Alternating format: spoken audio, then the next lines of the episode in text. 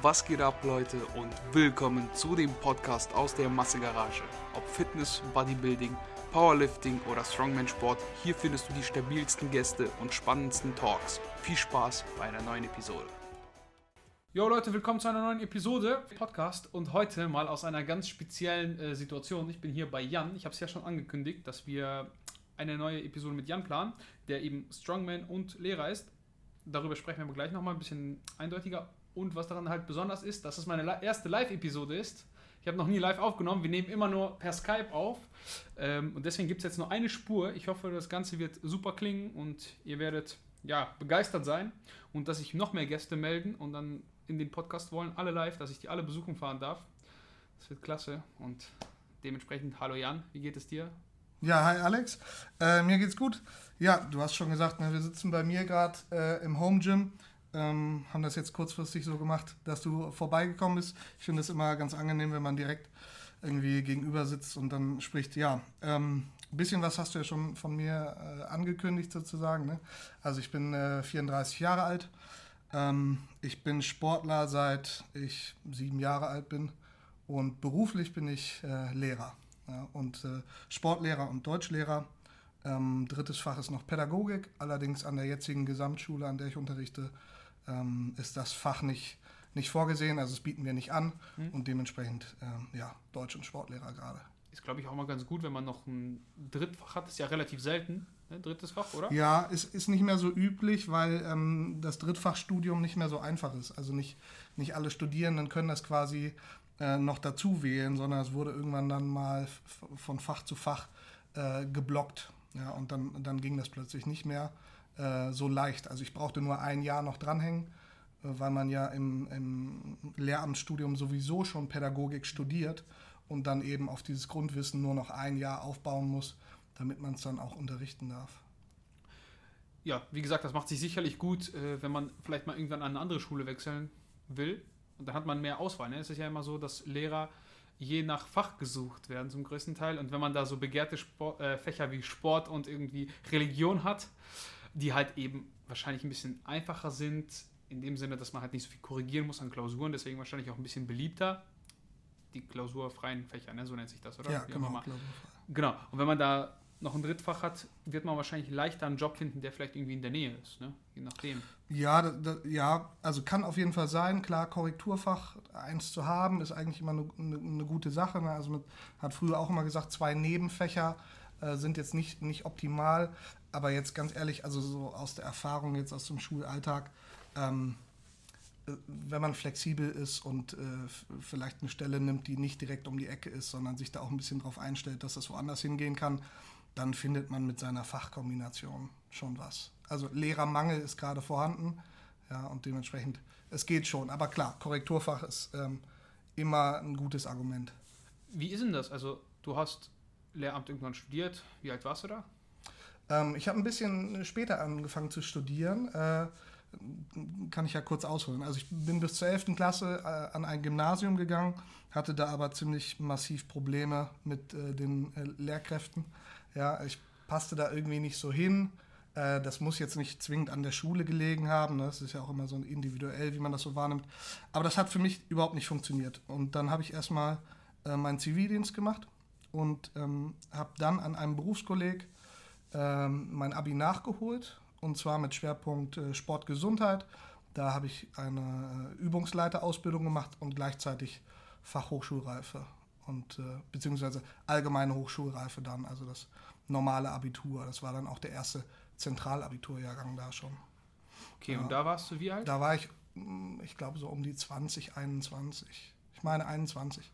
Ja, und ähm, dann bin ich direkt ins Studium nach Bielefeld und habe äh, Deutsch Sport studiert. Das war für mich irgendwie sofort klar. Also nachdem ich diese drei Jahre Ausbildung und Abitur so im, im Dualen hatte, ähm, war für mich eigentlich klar, ich will Lehrer werden. Ne? Weil wir, ich habe da schon Trainertätigkeiten gem gemacht, habe einen Übungsleiterschein gemacht und ähm, habe Gruppen betreut und dementsprechend war das für mich dann irgendwie ja schon so eine Berufung, wo ich gesagt habe, da habe ich Bock drauf, das macht mir irgendwie Spaß ja, ich glaube, irgendwie jeder Trainer, der das ambitioniert macht, hat da irgendwie so eine Leidenschaft dafür, ja. zu lehren, eben sein Wissen weiterzugeben.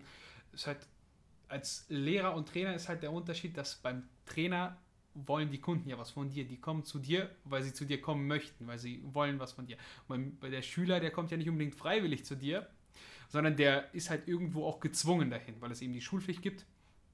Und würdest du sagen, das unterscheidet sich extrem, weil du gesagt hast, du hast Trainer gemacht, du hast also Mhm. zumindest irgendwie Leute trainiert Mhm.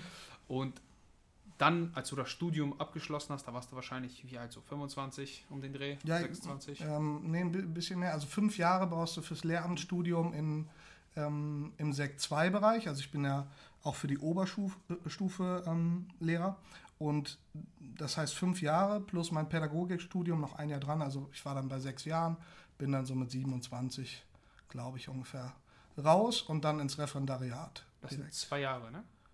Das sind jetzt nur noch eineinhalb. Jetzt nur noch Ja. eineinhalb. Mhm, okay, genau. also eineinhalb Jahre. Ja, also zu, zu der Frage, mh, klar, also in, in einen Verein gehen Leute, die haben Bock, da was zu machen. Ähm, oder zum Fußball gehen sie, weil sie Fußball spielen wollen. Und in die Schule gehen Schüler, ähm, glaube ich, auch, weil sie Bock drauf haben, ihre Freunde zu sehen. Und auch, weil sie Bock haben, was zu lernen. Äh, vielleicht muss man sich manchmal von dem Gedanken trennen, dass sie jetzt genau das lernen wollen, was du ihnen geben willst. So. Und, und da fängt dieser Aushandlungsprozess an. Ne? Und das ist irgendwie Schule. Also natürlich, du wirst gezwungen, es gibt eine Schulpflicht. Ähm, und manche Schüler oder Schülerinnen kämpfen da auch Jahre, glaube ich, gegen an, weil sie eigentlich nicht da sein wollen, aber doch dort viel lernen, vielleicht auch gar nicht das lernen, was sie selber wahrnehmen. Ähm, aber wir können es ja von außen schon beurteilen, dass die sich auch entwickeln. Und das ist jetzt so der spannende Teil. Ne? Ist ein Schüler gerne in der Schule oder eine Schülerin? Ähm, und was kann ich dafür tun in meinen Fächern, aber auch unabhängig von meinen Fächern, ähm, ja, dass sie gerne da sind. Okay. Also siehst du dich dann direkt mit ganz neuen Herausforderungen konfrontiert, wenn du das jetzt vergleichen würdest? Also es ist anders, ne? Ja, total anders. Ähm, wobei am Ende des Tages kommt es natürlich so, sozusagen auf den Kunden auch drauf an. Ne? Also ich kann ein Angebot machen. Du als Trainer machst ja auch ein Angebot. Du schreibst jemanden einen Plan, du schlägst jemandem was vor, du ähm, ähm, planst mit ihm die Ernährung durch, aber ob er das macht, das kannst du nicht beeinflussen. Klar. Ne? Du kann, kannst ihn nur motivieren dazu. Und das ist eigentlich ziemlich gleich. Aber ich glaube, wir sind, ja, gerade wenn es so ums Lernen geht, wird es dann einfach noch, noch komplexer, ne? weil wir haben diese Lebenswelt der Schüler, die dazukommt, die familiäre Situation, das alles fangen wir auch auf. Das ist ja, am Ende bin ich nicht nur Sportlehrer, so, ne? Ich glaube, es wird auch häufig falsch verstanden, was Le Lernen eigentlich ist. So, ähm, Lernen ist halt nicht immer witzig, auch wenn man nicht gerade irgendwie da- das Thema macht, worauf man Lust hat. Also angenommen, ich will jetzt irgendwie was über äh, Sportlehre wissen, ich will irgendwie Trainingslehre darüber mich informieren, ist das auch nicht immer spannend, auch wenn es dich gerade interessiert. So, du sitzt ja trotzdem dran und hast irgendwie einen Lernprozess, den du ja durchgehen musst. Du musst nicht in Bücher wälzen, du musst das Ganze ein bisschen analysieren, zusammenfassen. Das muss nicht zwingend, äh, ja, der Prozess muss nicht zwingend spannend sein, beziehungsweise dir Spaß machen, wenn du das Resultat haben möchtest. Ne? Das darf man ja auch nicht vergessen.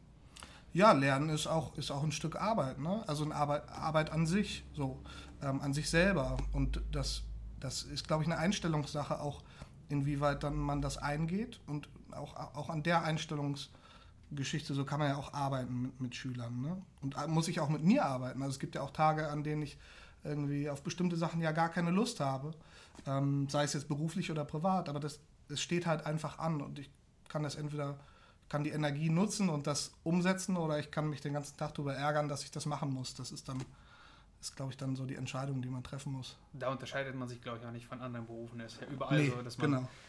ähm, manchmal Sachen macht, die man relativ gut findet und dann Sachen machen muss, worauf man keine Lust hat, aber man muss sie eben machen, weil man auch irgendwie sein Brötchen verdienen muss. So ist das halt und so ist es auch als Lehrer. Ne? Also das ist nicht immer irgendwie spaßig. Nee, also äh, äh, ganz ehrlich, ähm, abends am Tisch sitzen und äh, Deutsch-Abi-Klausuren korrigieren, ist, ist super, wenn du das Gefühl hast, du fieberst mit und du freust dich, wenn jemand eine super Note schafft.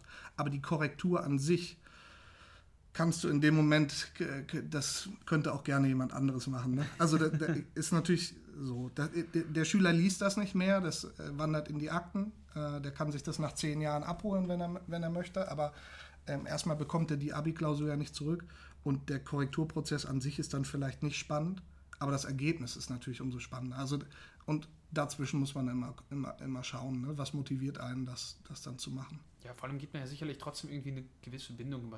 Wenn man jetzt Schüler betreut, sagen wir mal, nur in der Oberstufe, das sind ja immerhin drei Jahre und du lernst die Leute auch kennen. Ne? Du siehst die fast jeden Tag und gehst eine gewisse Bindung ein und dann, wenn du siehst, okay, der hat es geschafft und das war vielleicht einer, der hat sich schon Sorgen gemacht, weil es gibt ja auch Schüler, die machen sich dann durchaus Sorgen darüber, ob sie die Abi-Klausuren bestehen oder nicht und du siehst, hey, boah, der hat das gepackt und du korrigierst diese Klausur und kannst ihm da so einen Bestanden drunter setzen oder eben eine 4 oder was auch immer da sein muss oder eine 2 vielleicht sogar, weil er sich doch ganz gut gemacht hat, dann hat man da sicherlich auch ein gutes Gefühl.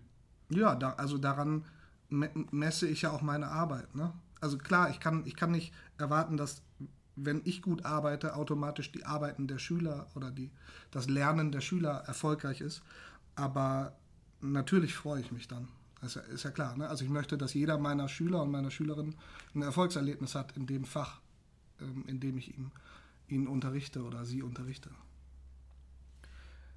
Erfolgserlebnisse auch im Sportunterricht. Wie ist das so, wenn du dich jetzt so vergleichst? Du bist ja selber aktiver Sportler, habe hab ich ja vorhin kurz angerissen um mal vielleicht so vom Deutsch wegzukommen und dann mhm. auf das spannendere Thema Sport.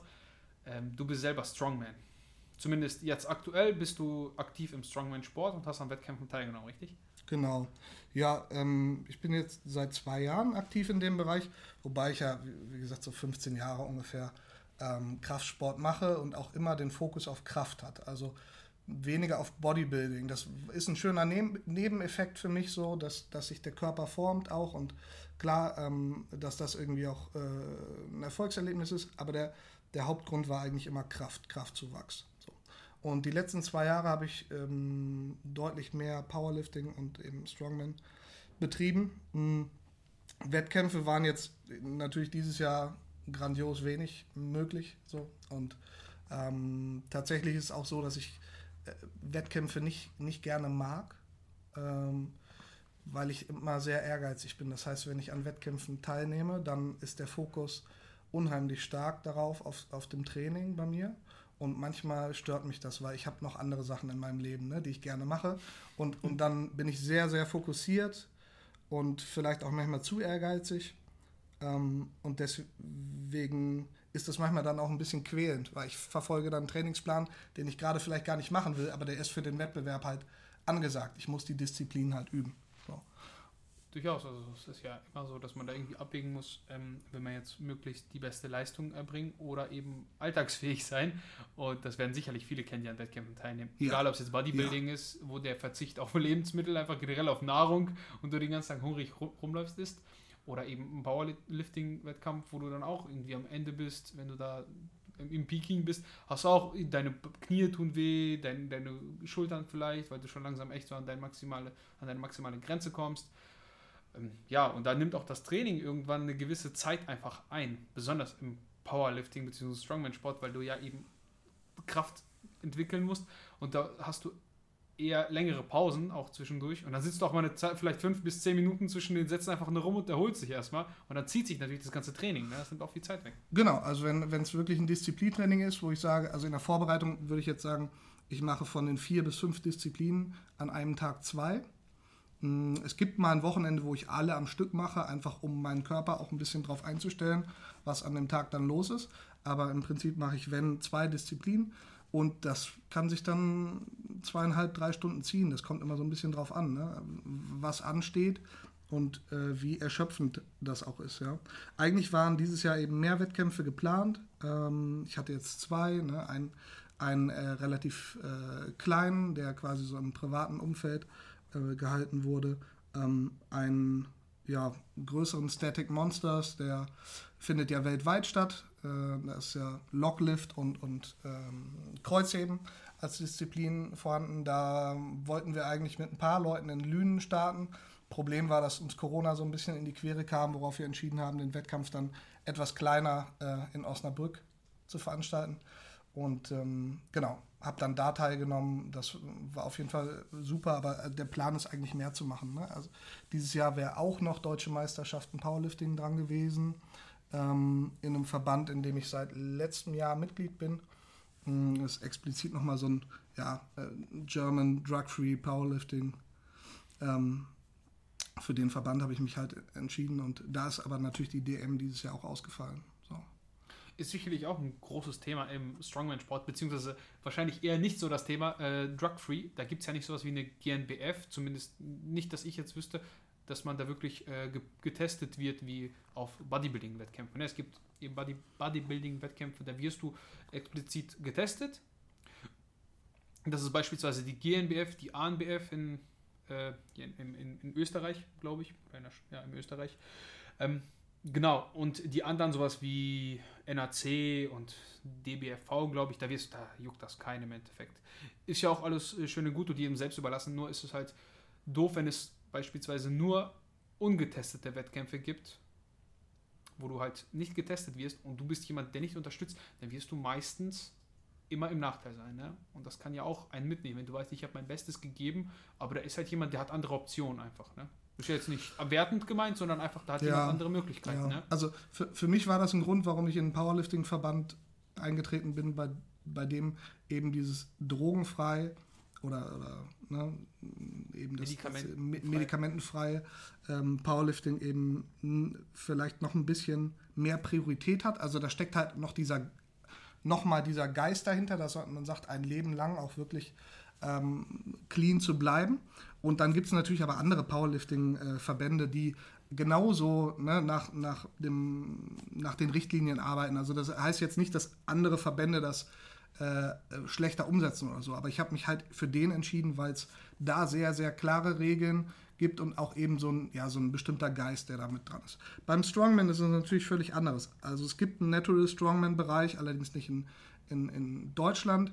Ähm, da gibt es auch einen Verband, der ist in England tätig und auch in, in Tschechien, glaube ich, Ungarn und so, ähm, aber eben nicht hier. Hm dann gibt es hier eigentlich den, den, den größten so, ne, den äh, GFSA. Äh, da steht halt nicht explizit was drin, was das angeht. Habe ich zumindest bis jetzt noch nicht entdeckt. Und da werden sicherlich zahlreich Leute dran teilnehmen, die nichts genommen haben, und da werden zahlreich Leute dran teilnehmen, die was genommen haben. Aber das ist, so wie du es eben gesagt hast, da, wen juckt? So, wenn, wenn, wenn die sich dafür entschieden haben, ist es deren Sache, alles gut sollen sie doch machen. Ähm, für mich wäre es nichts, muss ich ganz klar sagen. So, aber wenn ich da an einem Wettkampf teilnehme, mein Ergebnis ist mein Ergebnis. Ich kann, also, ne, wenn ich jetzt Kniebeuge 270 mache oder äh, Kreuzheben 290 oder so, das, und, und das ist mein Ergebnis, dann kann mir das ja keiner wegnehmen. Die Platzierung vielleicht, ne? dann gehe ich vielleicht auf Platz 8 oder 10 oder 12 oder vielleicht auf Platz 3, wer weiß. Ne? Das ist das vielleicht, was, was so ein bisschen einen daran stören kann. Aber ich habe mich ganz ehrlich damit eigentlich gut arrangiert zu sagen, meine Leistungen weiß ich für mich zu würdigen und mm, ich weiß nicht, ob ich, ob ich an diesen Strongman-Wettbewerben in der Form mm, teilnehmen möchte. Ne? Ich habe letztes Jahr in Osnabrück einen kleineren Wettkampf gemacht, da waren aber auch, also war auch mein erster Wettkampf, da waren auch Leute dabei, die gesagt haben, Mensch, eigentlich musst du sofort einen Newcomer Cup machen beim Strongman, äh, du könntest den eigentlich gewinnen, das könnte ratzfatz gehen. So. Äh, ja, weiß ich nicht. Kann ich mir irgendwann vorstellen, aber die, diese, diese Problematik, die du angesprochen hast, dass andere ja auf Stoff sind und du vielleicht nicht, ja, juckt mich nicht. Was, was, das Einzige, was ich scheiße fände, wenn jemand auf Stoff ist und teilnimmt an einem Wettkampf, wo ganz klar ist, die Regel ist, hier wird nicht gestofft. So, das wäre das Einzige, wo ich sagen würde, dann geh doch woanders hin. So. Ja, das nimmt natürlich immer so irgendwie auch den Spaß der Leute einfach weg. Ne? Also, es ist einfach unfair. Wenn du weißt, dass äh, das nicht ex explizit geprüft wird, dann musst du davon ausgehen, dass da jemand äh, daran teilnimmt, der vielleicht etwas nimmt. Da musst du dich halt selber damit arrangieren und da ist auch alles gut. Aber wenn halt deklariert ist, so, ey, hier ist das nicht erlaubt und du daran teilnimmst, obwohl du was nimmst, das ist natürlich immer, ist halt Betrug, ne? So da musst du halt mit dir auch selber zurechtkommen. Also ich, ich würde das nicht von mir selber rechtfertigen können, so ja, von wegen, ich habe die jetzt alle fertig gemacht, aber im Endeffekt weiß ich so, nicht wegen, also nicht, vielleicht nicht wegen meiner Leistung, ne? Ja. Zumindest nicht nur. Nicht nur, genau. Ich, das ist halt auch dieses Ding, ne? Man kann auch nicht sagen, ja, jemand nimmt etwas und dann ist er besser. Das ist er nicht. So, also das reicht nicht, irgendwas zu nehmen. Ähm, ja, ich glaube, das muss jeder mit, mit sich ausmachen. Hm. Und für mich ist das auch immer so, also für mich ist ganz wichtig, habe ich auch in meinem Instagram-Profil, ne? ich lebe halt straight edge, das heißt, ich konsumiere halt keine Drogen, ich trinke auch keinen Alkohol, ich rauche nicht. Ähm, das ist eine Entscheidung, die ich halt schon länger getroffen habe und dazu stehe ich auch, da bin ich auch stolz drauf. Ich bin auch stolz darauf, darauf, eben nicht zu stoffen, auch wenn Leute mal irgendwie natürlich sagen, gerade beim Strongman-Sport, ah ja, da stoffen doch auch alle und so. Nein, tun sie nicht. So. Ähm, und wer das macht, das ist, das ist, dann, ist dann sein Ding. Solange, solange der sich an, an die Regeln hält oder sie sich an die Regeln hält, die vorgegeben sind für diesen Wettkampf, juckt mich das nicht. Und dass ich beim Static Monsters zum Beispiel, dass da Leute natürlich in dem Ranking sind vor mir, die irgendwie was nehmen, ja gut, natürlich. Aber mein Wert ist mein Wert. Also ich hätte an dem Tag auch nicht mehr gehoben, wenn der nichts genommen hätte. Ne? Durchaus. Also so. ich weiß nicht, ob der nicht trotzdem besser wäre, ne? Ja, genau, der kann ja trotzdem, der hätte ja trotzdem besser sein können. Und ich wäre ja auch nicht besser gewesen. Also wenn ich über Kopf dann 130 hebe, so, da, dann hätte ich die auch gehoben, wenn der nichts genommen hätte. Und, und das ist so der Punkt. Dann kannst du natürlich sagen, ja, jetzt geht dir die Platzierung flöten oder so. Ja, aber ich mache den Sport ja auch nicht wegen der Platzierung unbedingt. Ne? Also de, im Inneren hast du ja schon eine Leidenschaft, die dich da antreibt. Ne? Und das ist, das ist, glaube ich, die Idee. Und de, vielleicht ist das auch so der, der Punkt, ähm, wo wir hin wollten, wie beeinflusst eigentlich mein Sport ähm, meinen Unterricht. Genau. Ja. Mm, da habe ich auch drüber nachgedacht, weil man, man ist das, ich bin mir ja nicht immer bewusst, warum ich was mache. Und habe jetzt aber gerade irgendwie gestern auch nochmal überlegt und habe gedacht, wenn es einen Punkt gibt, dann glaube ich, ich probiere bei Schülern und Schülerinnen Leidenschaften für was zu wecken. Das klingt jetzt ganz ne, romantisch. So. Und wenn eine Leidenschaft für Sport wecken und, und am nächsten Tag steht er da und sagt, jetzt bin ich Sportler oder so. Nein, natürlich nicht. Darum geht es auch gar nicht. Aber es geht um Erfolgserlebnisse, auch im Sport. Und es geht um Grenzen überschreiten. Aber es geht auch darum, Leute nicht zu überfordern. Und ich glaube, das ist, das ist oft dieses Erlebnis. Wie viele Leute kennt man, die sagen, oh Gott, äh, da steht meinetwegen so ein Turnbock oder, oder so ein Turnpferd. Ne? Oh Gott, musste ich früher mal rüberspringen. Furchtbar, ne? Kann, also die kriegen heute noch Angst davor. So. Und da ist ja grundlegend was schiefgelaufen, ne? Im, Im, Lernprozess. Also die sind ja gar nicht dagegen gekommen, dass sie damit ein Erfolgserlebnis hatten, sondern die hatten ja nur Angst davor. Und ich glaube, das ist dieser Punkt, wo ich probiere, auch oft unbewusst anzusetzen und zu sagen, wir gehen mal an deine Grenze, aber nicht mit Angst, sondern einfach ne, mit ein bisschen höherem Puls, mit auch eben, ja, weiß nicht, Spaß daran. Und dann ist es umso geiler, ein Erfolgserlebnis zu haben. Vielleicht sogar in einer Sportart, die du, von der du vorher gedacht hast, oh, die kann ich gar nicht. Ja, durchaus. Also es klingt natürlich, wie du gesagt hast, schon romantisch, wenn ja. da jemand sagt, so ja, ich will die Leidenschaft wecken.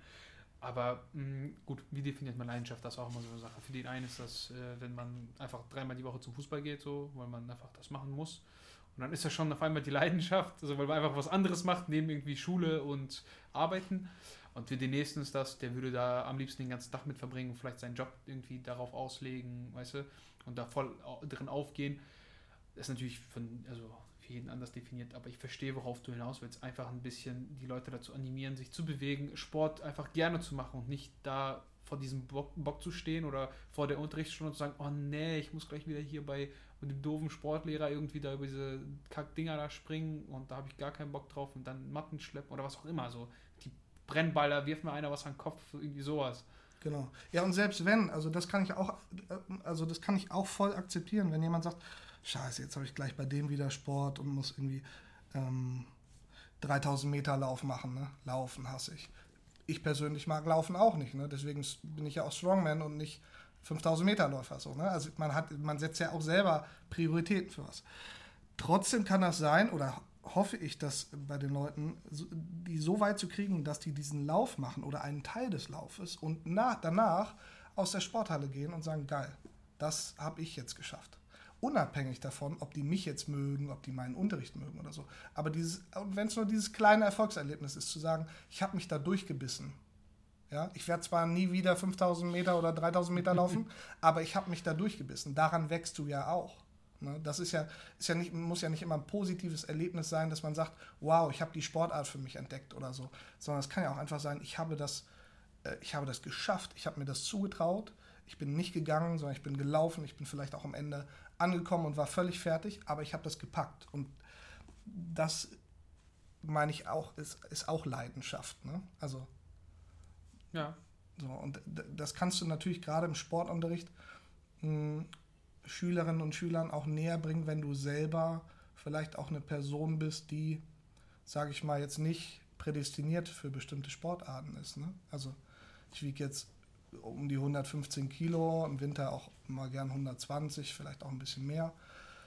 Ähm, wenn dann manchmal Schülerinnen und Schüler sehen, dass ich noch einen Radschlag kann, ne, dass ich einen Handstand kann, ähm, dass ich Trampolin springen kann, dass ich aber mit dem auch Step Aerobic mache, dann ist das vielleicht auch so ein Zeichen dafür, dass, dass man durchaus sich Sachen mal zutrauen kann, bei denen man vielleicht vorher denkt, ach, das ist nichts für mich. Ich bin Junge. Ne? Also das ist ganz oft das Thema, ne? beim Tanzen und so. Ich bin Junge, ich kann das auf keinen Fall machen. Ne? Und das sind vielleicht auch Erlebnisse, an denen man halt wächst. Ne? Musst, musst du tatsächlich äh, Kinder dazu zwingen zu tanzen? Klar, aber sagen wir mal so, ich zwinge sie nicht dazu, sondern ich probiere mit ihnen ähm, Anknüpfpunkte zu finden. Also früher hätte man jetzt vielleicht gesagt, ja, wir tanzen jetzt einfach was. Heute mache ich das so, dass ich zum Beispiel den Jungs, die sagen, ah nee, tanzen, das will ich auf gar keinen Fall, äh, auf gar keinen Fall machen, denen gebe ich äh, Fußbälle oder Basketbälle mit dazu und die sollen zum Beispiel zum Rhythmus den Ball prellen, also einen Basketball zum Rhythmus prellen. Es gab mal vor 15 Jahren oder ja, bestimmt 15 Jahren, so eine Nike-Werbung. Da wurde Musik nur mit Geräuschen von, von Bällen gemacht und Schuhen, die so auf dem Hallenboden quietschen. So ein bisschen in die Richtung. Also du gibst ihnen Sachen, die, die ihnen dabei helfen, sich auf dieses Thema einzulassen. Und am Ende des Tages ist, ist es, glaube ich, ganz wichtig und das hat auch eine, hat auch eine Dozentin an der Uni in Bielefeld mir mal gesagt, als ich im, im Tanzen meine Prüfung hatte. Also ich habe im Tanzen meine fachpraktische Prüfung gemacht. Die hat gesagt, Jan, mach bitte deine fachpraktische Prüfung bei uns, hm, denn du kannst ja mit der Kraft, die du hast, kannst du ja total viel machen. Ihr könnt ja total viel Hebefiguren machen. Bitte komm nicht auf die Idee, dass du irgendwas tanzen müsstest, was nicht zu dir passt. Also äh, vielleicht irgendein femininer Tanz. So. Auf gar keinen Fall, sondern mach das, was du halt mit deinem Körper und deinem Gefühl zu dir halt umsetzen kannst. So. Und das war super geil. Ne? Also wir haben coole Sachen mit Hebefiguren gemacht und ähm, haben dafür, haben das zu dritt gemacht, haben dafür auch 1-0 kassiert, also volle Punktzahl. Und das ist eben die Idee in der Schule auch. Ich will niemanden dazu zwingen, etwas ganz Konkretes, Festes zu machen, worin er sich nicht wohlfühlt, sondern wir müssen immer gucken, wir müssen das ein bisschen aushandeln. Ne? Was ist für den vielleicht möglich, woran hat, hätte der Spaß und dafür musst du aber eben als Lehrer auch ein bisschen flexibel sein. Und das lässt der Lehrplan aber auch zu. Also ist jetzt nicht so, dass da fest drin steht, du musst Step Aerobic mit den und den Bewegungen machen. Ja. Ähm, und dann finde ich, ist das schon nicht mehr ein ganz so starkes Zwingen. Ja, durchaus. Aber dann vielleicht mal ganz kleiner äh, Schlag darüber. Zwingst du denn die Schüler vielleicht irgendwas Richtung Strongman zu machen? Was heißt zwingen? Aber hast du da irgendwie mal versucht, das einzubringen in ähm, deinen Sportunterricht? Irgendwie so weiß ich nicht, so leichte Teildisziplin, irgendwas mit Krafttraining, was weiter, also weitergeht als irgendwie paar Liegestützen. Hast du mal sowas versucht? Wahrscheinlich am Anfang, als du so Lehrer warst, da denke ich, hat man noch so ein bisschen, ja, ich bringe da vielleicht mein, mein Ding so ein bisschen mit rein. Hast du sowas irgendwie mal überhaupt im Kopf gehabt? Ja, also jetzt direkt natürlich Strongman-Disziplinen nicht, aber äh, was mir zum Beispiel schon wichtig ist, dass ich mit äh, den äh, an einer Kniebeuge zum Beispiel arbeite. Wie sieht eine vernünftige Kniebeuge aus? Warum sieht die so aus? Ähm, wo könnten vielleicht äh, Fehler sein? Ne? Was, was sind Fehlerquellen? Ähm, warum kann sich jemand nicht, nicht runterbeugen, ja? ohne dabei umzukippen? Also äh, wenn man sowas macht, dann sind wir natürlich schon so bei ganz, also eigentlich bei der Grunddisziplin, ne? Kniebeuge. Ähm, das geht aber weiter. Also wir haben die Möglichkeit bei uns, einen Kraftraum, das heißt, wir haben die Möglichkeit, dann auch wirklich, sage ich mal, mit einem Zirkeltraining anzufangen. In der Unterstufe bist du dann eher so in diesem Bereich Zirkeltraining, ne? Kraft, Kraft, Ausdauer. Ähm, du gehst natürlich nicht in so einen Max-Bereich rein wie beim Strongman, das ist halt klar. Aber ähm, natürlich, also dann, äh, jeder kennt diese kleinen Kästen, mit diesem, wo man früher, äh, die man früher an den Rand gestellt hat für Hilfestellung, wo man vielleicht drauf stand oder wo man ähm, von einem Kasten zum anderen springen sollte oder so. Den kannst du halt wunderbar umdrehen, drehen, dann setzt du einen Schüler rein, nimmst ein Seil und äh, der andere Schüler äh, zieht den mit dem Kasten rüber. Also es ist nichts anderes als, als Schlitten ziehen ne, beim Strongman. Also äh, da sind natürlich schon, schon Verbindungselemente, aber ich ziehe das nicht mit Schülern so auf, weil das ist ja mein privater Sport und da, da möchte ich auch keinen irgendwie, ähm, ja, das, das irgendwie aufdrängen oder so. Wenn da jemand mal Bock drauf hat, klar. Also ich habe auch Schüler, die zeigen, zeigen mir irgendwie auf dem Handy, Herr Wetz, äh, so, so mache ich Kreuzheben, passt das so? Und dann gehen wir mal die Technik durch und so. Das habe ich natürlich auch. Ne? Also das, das bleibt nicht aus und das mache ich auch gerne. Ähm, ansonsten auf jeden Fall Zirkeltraining, äh, Krafttraining, Kraftausdauertraining, ob jetzt in der Turnhalle, draußen, im Kraftraum, sind auf jeden Fall Elemente, die wir immer wieder machen. Ja. Wie kommt das so an? Also vielleicht, wie kommt das nicht über den Schülern an? Weil da bin ich mir sicher, da gibt es welche, die sagen, hey, das ist cool. Und dann gibt es welche, die sagen, hey, das ist voll scheiße, mhm. so wie immer halt. Ist auch ganz normal, der eine mag das, der andere nicht. Ja. Wie kommt das denn bei Kollegen an? Weil irgendwo ist es ja auch nicht Pflicht, oder? Das steht nicht jetzt im ähm, Lehrplan? Doch, doch. Steht im Lehrplan? Okay, ja, gut. Ja. Also wir, wir haben einen Kernlehrplan und wir haben einen schulinternen Lehrplan. Ja, ah, okay. Der schulinterne Lernplan, den muss übrigens jede Schule für sich haben, also der, der muss vorhanden sein, ja. Und der orientiert sich an den Erwartungen, die im Kernlehrplan stehen. Also im Kernlehrplan steht meinetwegen, für den fünften und sechsten Jahrgang müssen die und die Kompetenzen im Sport erreicht werden. Und äh, dann legen wir schulintern sozusagen unser, unser, ähm, unsere Unterrichtsvorhaben fest und sagen halt, welche Themenbereiche wir wann mit welchen Kompetenzerwartungen erarbeiten möchten und geben den Themen, geben denen eben die Erwartungen, geben denen Inhalte. Und die sind aber auch so flexibel, dass ich als Lehrkraft für meine Klasse entscheiden kann, gehe ich eher in die eine Richtung oder eher in die andere. Ne? Sind vielleicht viele, ähm, viele Schüler und Schülerinnen dabei, die halt total fitnessbegeistert sind, dann kann ich schon ein bisschen tiefer in die Materie gehen. Habe ich eine Klasse, wo das vielen schwerfällt, dann arbeite ich vielleicht mehr mit den Basics. Also das, das kann ich schon machen. Ne? Und Zirkeltraining ist absolut drin. Äh, Kraftausdauertraining ist drin. Wenn, wenn du in die Oberstufe gehst, dann natürlich auch Trainingsmethoden. Ähm, die da blühst du auf? Nochmal? Blühst du da auf, wenn du das so unterrichten darfst? Also mehr als vielleicht irgendwie bei, keine Ahnung, das, was du vielleicht eher nicht so magst. Da gibt es ja diverse ja, Beispiele. Ja, also du hast Themen, für die du brennst. Das ist klar. Ne? In der Oberstufe brenne ich natürlich eher für Trainingslehre neu lernen. Wie lernt man eigentlich? Wie lernt man sportliche Bewegungen? Ne? Wie lernt man Speerwerfen? Ne? Das irgendwie theoretisch auch durchzugehen. Woher kommt das? Ne? Und wie, wie adaptiert dein Körper was? Warum macht es Sinn, mal mit links den Speer zu werfen und dann wieder mit rechts? Also was passiert im Gehirn? Und ähm, so, das, das ist natürlich total äh, spannend und das ist genau mein Bereich. Andersrum mag ich auch ganz ehrlich, also äh, so Step Aerobic finde ich auch überragend, weil die Schüler natürlich, wenn die mich noch nicht länger kennen, sofort sagen, ja, Step Aerobic, wer soll das denn tanzen können? Ne? Und wenn ich mit denen dann an, am Anfang mal ein bisschen Step Aerobic mache und die sehen, okay, der macht das mit uns, der sieht überhaupt nicht so aus, als würde der jemals in seinem Leben Step Aerobic machen und dem ist das auch nicht peinlich.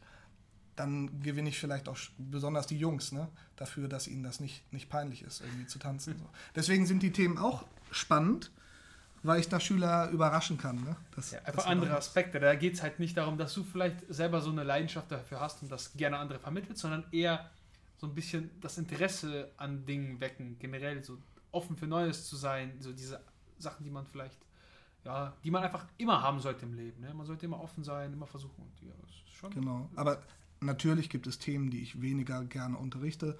Äh, so wie in jedem Job gibt es Arbeit, Arbeitsprozesse, die man weniger gerne macht und andere, die man die man äh, gerne macht oder wo man sagt, das ist jetzt, da, da habe ich mich schon wieder drauf gefreut, ne, auf dieses Thema. Ja. Also, ja. Cool. Also es klingt auf jeden Fall interessant und äh, sicherlich auch nachvollziehbar für die meisten Leute, die jetzt zuhören. So ist vergleichbar mit einem Job. Ne? Also was heißt ist vergleichbar? Es ist ein Job, aber das kann jeder in seinen Job irgendwie übertragen. Es gibt Sachen, die mag man, es gibt Sachen, die mag man nicht. Und äh, manchmal blüht man auch so ein bisschen in Dingen auf, die man vielleicht vorher nicht gedacht hätte und entwickelt daraus vielleicht eine neue Leidenschaft oder einen neuen Spaß irgendwie. Ja, und ich, es ist halt auch wirklich so, dass man, glaube ich, diesen Lehrerjob, wie jeden anderen Job übrigens auch, mit dem man sich identifiziert und in dem man vielleicht mit anderen Menschen auch zu tun hat, man sollte mehr Dinge an diesem Job mögen als, als Dinge, die, die man nicht mag. So, das, das, das ne, manche können natürlich irgendwie arbeiten gehen und sagen, meinen Job finde ich scheiße, aber ich komme danach nach Hause und dann habe ich frei. Und das juckt mich überhaupt nicht ja, als Lehrer, glaube ich, ist man dann ganz schlecht aufgehoben, ne? weil du hast den ganzen Tag mit Menschen zu tun, die dir auch Rückmeldungen geben. Und wenn du da deinen Job nicht mit einer gewissen Leidenschaft oder mit Spaß machst, dann kriegst du auch als Rückmeldung im Normalfall genau das mitgeteilt. Ne? Also dann macht das noch weniger Spaß, weil natürlich auch Schüler merken, dass du keinen Spaß dran hast. So, und deswegen, ja, du musst deinen Job mögen, mehr mögen als hassen, dann, dann machst du ihn, glaube ich, machst du ihn, glaube ich, gerne. Ne? Ja, und ja. im Bestfall machst du halt einen Job, wo du sagst, da gehe ich voll drin auf.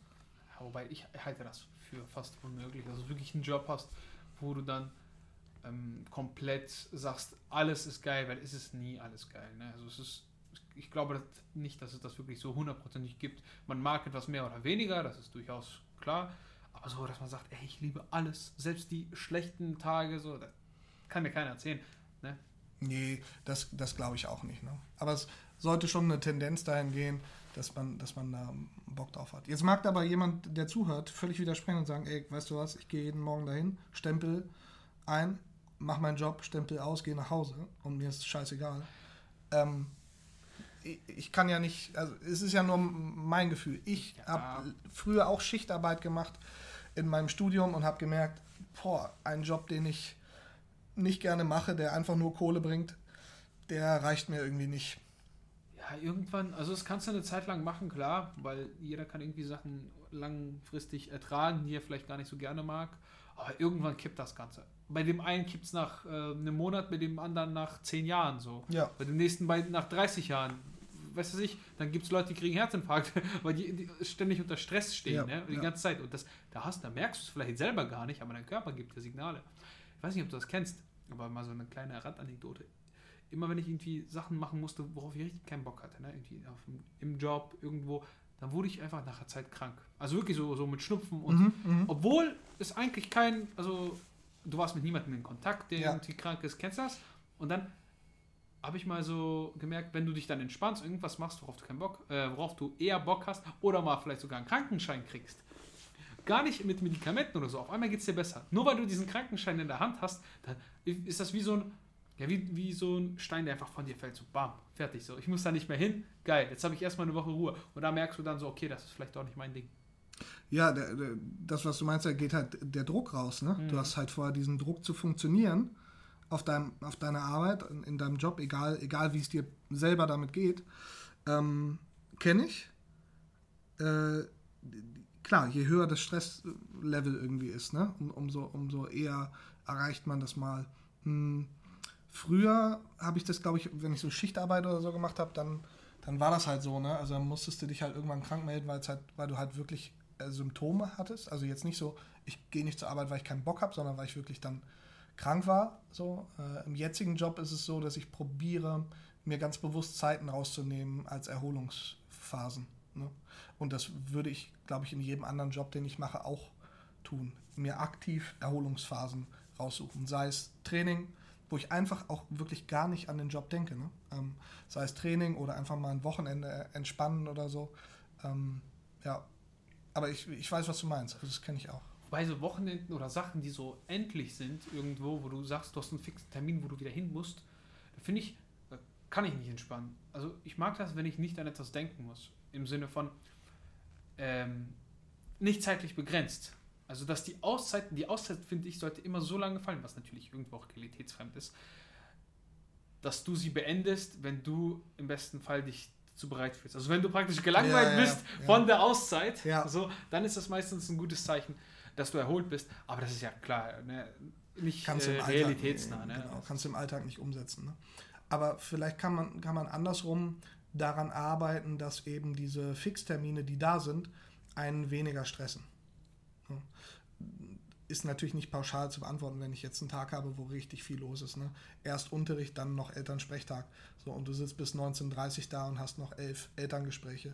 Und Elterngespräche sind können, können äh, super nett sein, Elterngespräche können ganz anstrengend sein, ähm, Elterngespräche sind, sind aufschlussreich, so.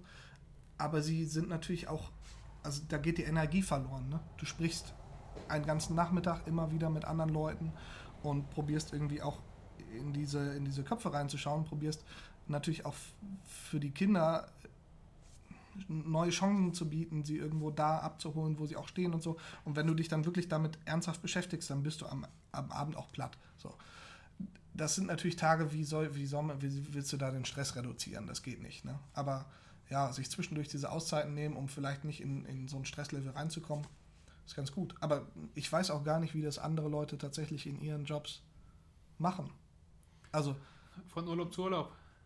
Von Ja. Krankenschein zu Krankenschein, so. Ja, ähm, also ich weiß es nicht. Ich kenne ich kenn ja, ich arbeite halt mit, Lehrern mit, zusammen, mit ne? Lehrern Ja. und mit, mit Kindern und mit Jugendlichen. Ne? In den, in der, die meiste Zeit verbringe ich überhaupt nicht mit Erwachsenen. Was ich übrigens total gut finde, ne? weil mich Erwachsene nach einer Zeit wirklich nerven. Ne? Ja, das kann ich mir vorstellen. Also ich bin bei erwachsenen Menschen wirklich ungeduldig, weil ich denke, du bist doch erwachsen, du musst das doch gelernt haben, ne? wenn du Das ist eine andere Erwartungshaltung, ne? ganz andere Erwartungshaltung. Bei, bei meinen Schülern und Schülerinnen, da denke ich, weißt du, da, die, die kommen so an, wie sie sind. Und so ne, nehme ich die dann auch an. Und natürlich ärgerst du dich mal über einen und denkst, Mensch, wieso funktioniert das jetzt noch nicht oder so. Aber du kannst halt irgendwie das Lernen nicht erzwingen und du kannst die Situation auch nicht immer ändern. Die kommen aus den Verhältnissen, aus denen sie kommen. Und wenn du die vielleicht auch kennst und dich dafür interessierst, dann erfährst du auch, warum die so sind, wie sie sind. Und dann kannst du mit ihnen arbeiten. Ne? Da, und da, da brauchst du halt diese Geduld. Bei Erwachsenen habe ich die nicht.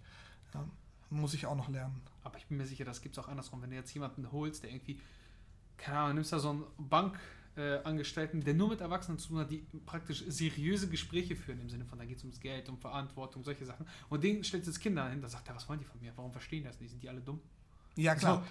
Ja, Ne? absolut. Weil dann hat er wieder eine viel höhere Erwartungshaltung. Ich würde jetzt sagen, deine ist ein bisschen niedriger, wie, also jetzt wieder gesagt, nicht wertend gemeint, aber sie ist halt irgendwo niedriger, weil du musst halt so viele Schüler koordinieren und jeder ist da von seinem Leistungsniveau und auch von der Auffassung ganz äh, unterschiedlich, so dass du da irgendwo einfach einen Durchschnittswert ziehen musst, weil du kannst ja nicht ganz oben ansetzen und du kannst auch nicht ganz unten ansetzen. Genau, genau. Ja, ja. Ich, mu ich muss schon ein gewiss, eine gewisse Erwartung haben, klar. Aber ich kann individuell natürlich hier und da dann nachsteuern und sagen, ja komm, du schnappst dir vielleicht nochmal das Material, ne? Also Stichwort so Individualisierung. Ähm, das, das ist schon, ist schon Thema. Aber klar, insgesamt geht das wem anders genauso. Ne? Also ich, ich kenne auch Leute, die sagen, wie kannst du nur diesen Job machen? Dauernd nur laute Kinder und immer so viel um dich rum. Und ich denke mir so, ey, wie kannst du deinen Job machen? So, es, es geht mir bei dir nicht, nicht, nicht anders. Ne? Aber das ist ja schön, ne? wenn du, Ja, ja. es wäre total schlimm, wenn du genau den Job hast, den du nicht haben möchtest. Das ist ja, Ja, das will ja auch keiner. Im Endeffekt will das ja niemand. Das ist ja immer so ein äh, Wunschdenken von den meisten Leuten. So, ja, ich möchte gerne was machen, worauf ich richtig Lust habe. Und ja, da muss man halt gucken, ähm, bist du auch bereit, erstmal irgendwie zu investieren in deine keine Ahnung, Entwicklung, in diesen Prozess. Ne? Meistens, wenn es um etwas geht, wo du ähm, ja eine Leidenschaft für hast oder etwas, was du gerne machst, da hast du nicht immer so die Möglichkeit, dass du da auf einmal reinkommst und äh, Geld verdienst. Ne? ja, Ist ja- absolut. Als Lehrer musst du auch erstmal hier fünf, sechs Jahre studieren. Du hast deine, genau, vier bis sechs Jahre Studium, dann hast du dein Referendariat, eineinhalb Jahre, ne? dann hast du deine, ähm, deine Zeit, also wenn du Beamter wirst, dann hast du Mhm. deine, deine Zeit auf, auf Probe noch. Auch zwei Jahre, ne? Ähm, drei Jahre noch. Drei. Und äh, ja, vorher musstest du natürlich dein Abi machen. Also klar, du, wenn du, du hast zehn Jahre nochmal, die du in Ausbildung gehst, wo du, wo du nicht viel Kohle verdienst. Also ich habe im Referendariat weniger Kohle verdient als in meinem Studium. So. Oh. Da, da, ne, ich habe im Studium durch den Nebenjobs einfach mehr Geld verdient. Da musst du halt durch. Wenn du das willst, dann ist das, ist das super. Du hast natürlich irgendwie das Richtige angesprochen. Nicht jeder hat die Möglichkeiten, das einfach so zu machen und mit dem, worauf er Bock hat, dann auch Geld zu verdienen. So.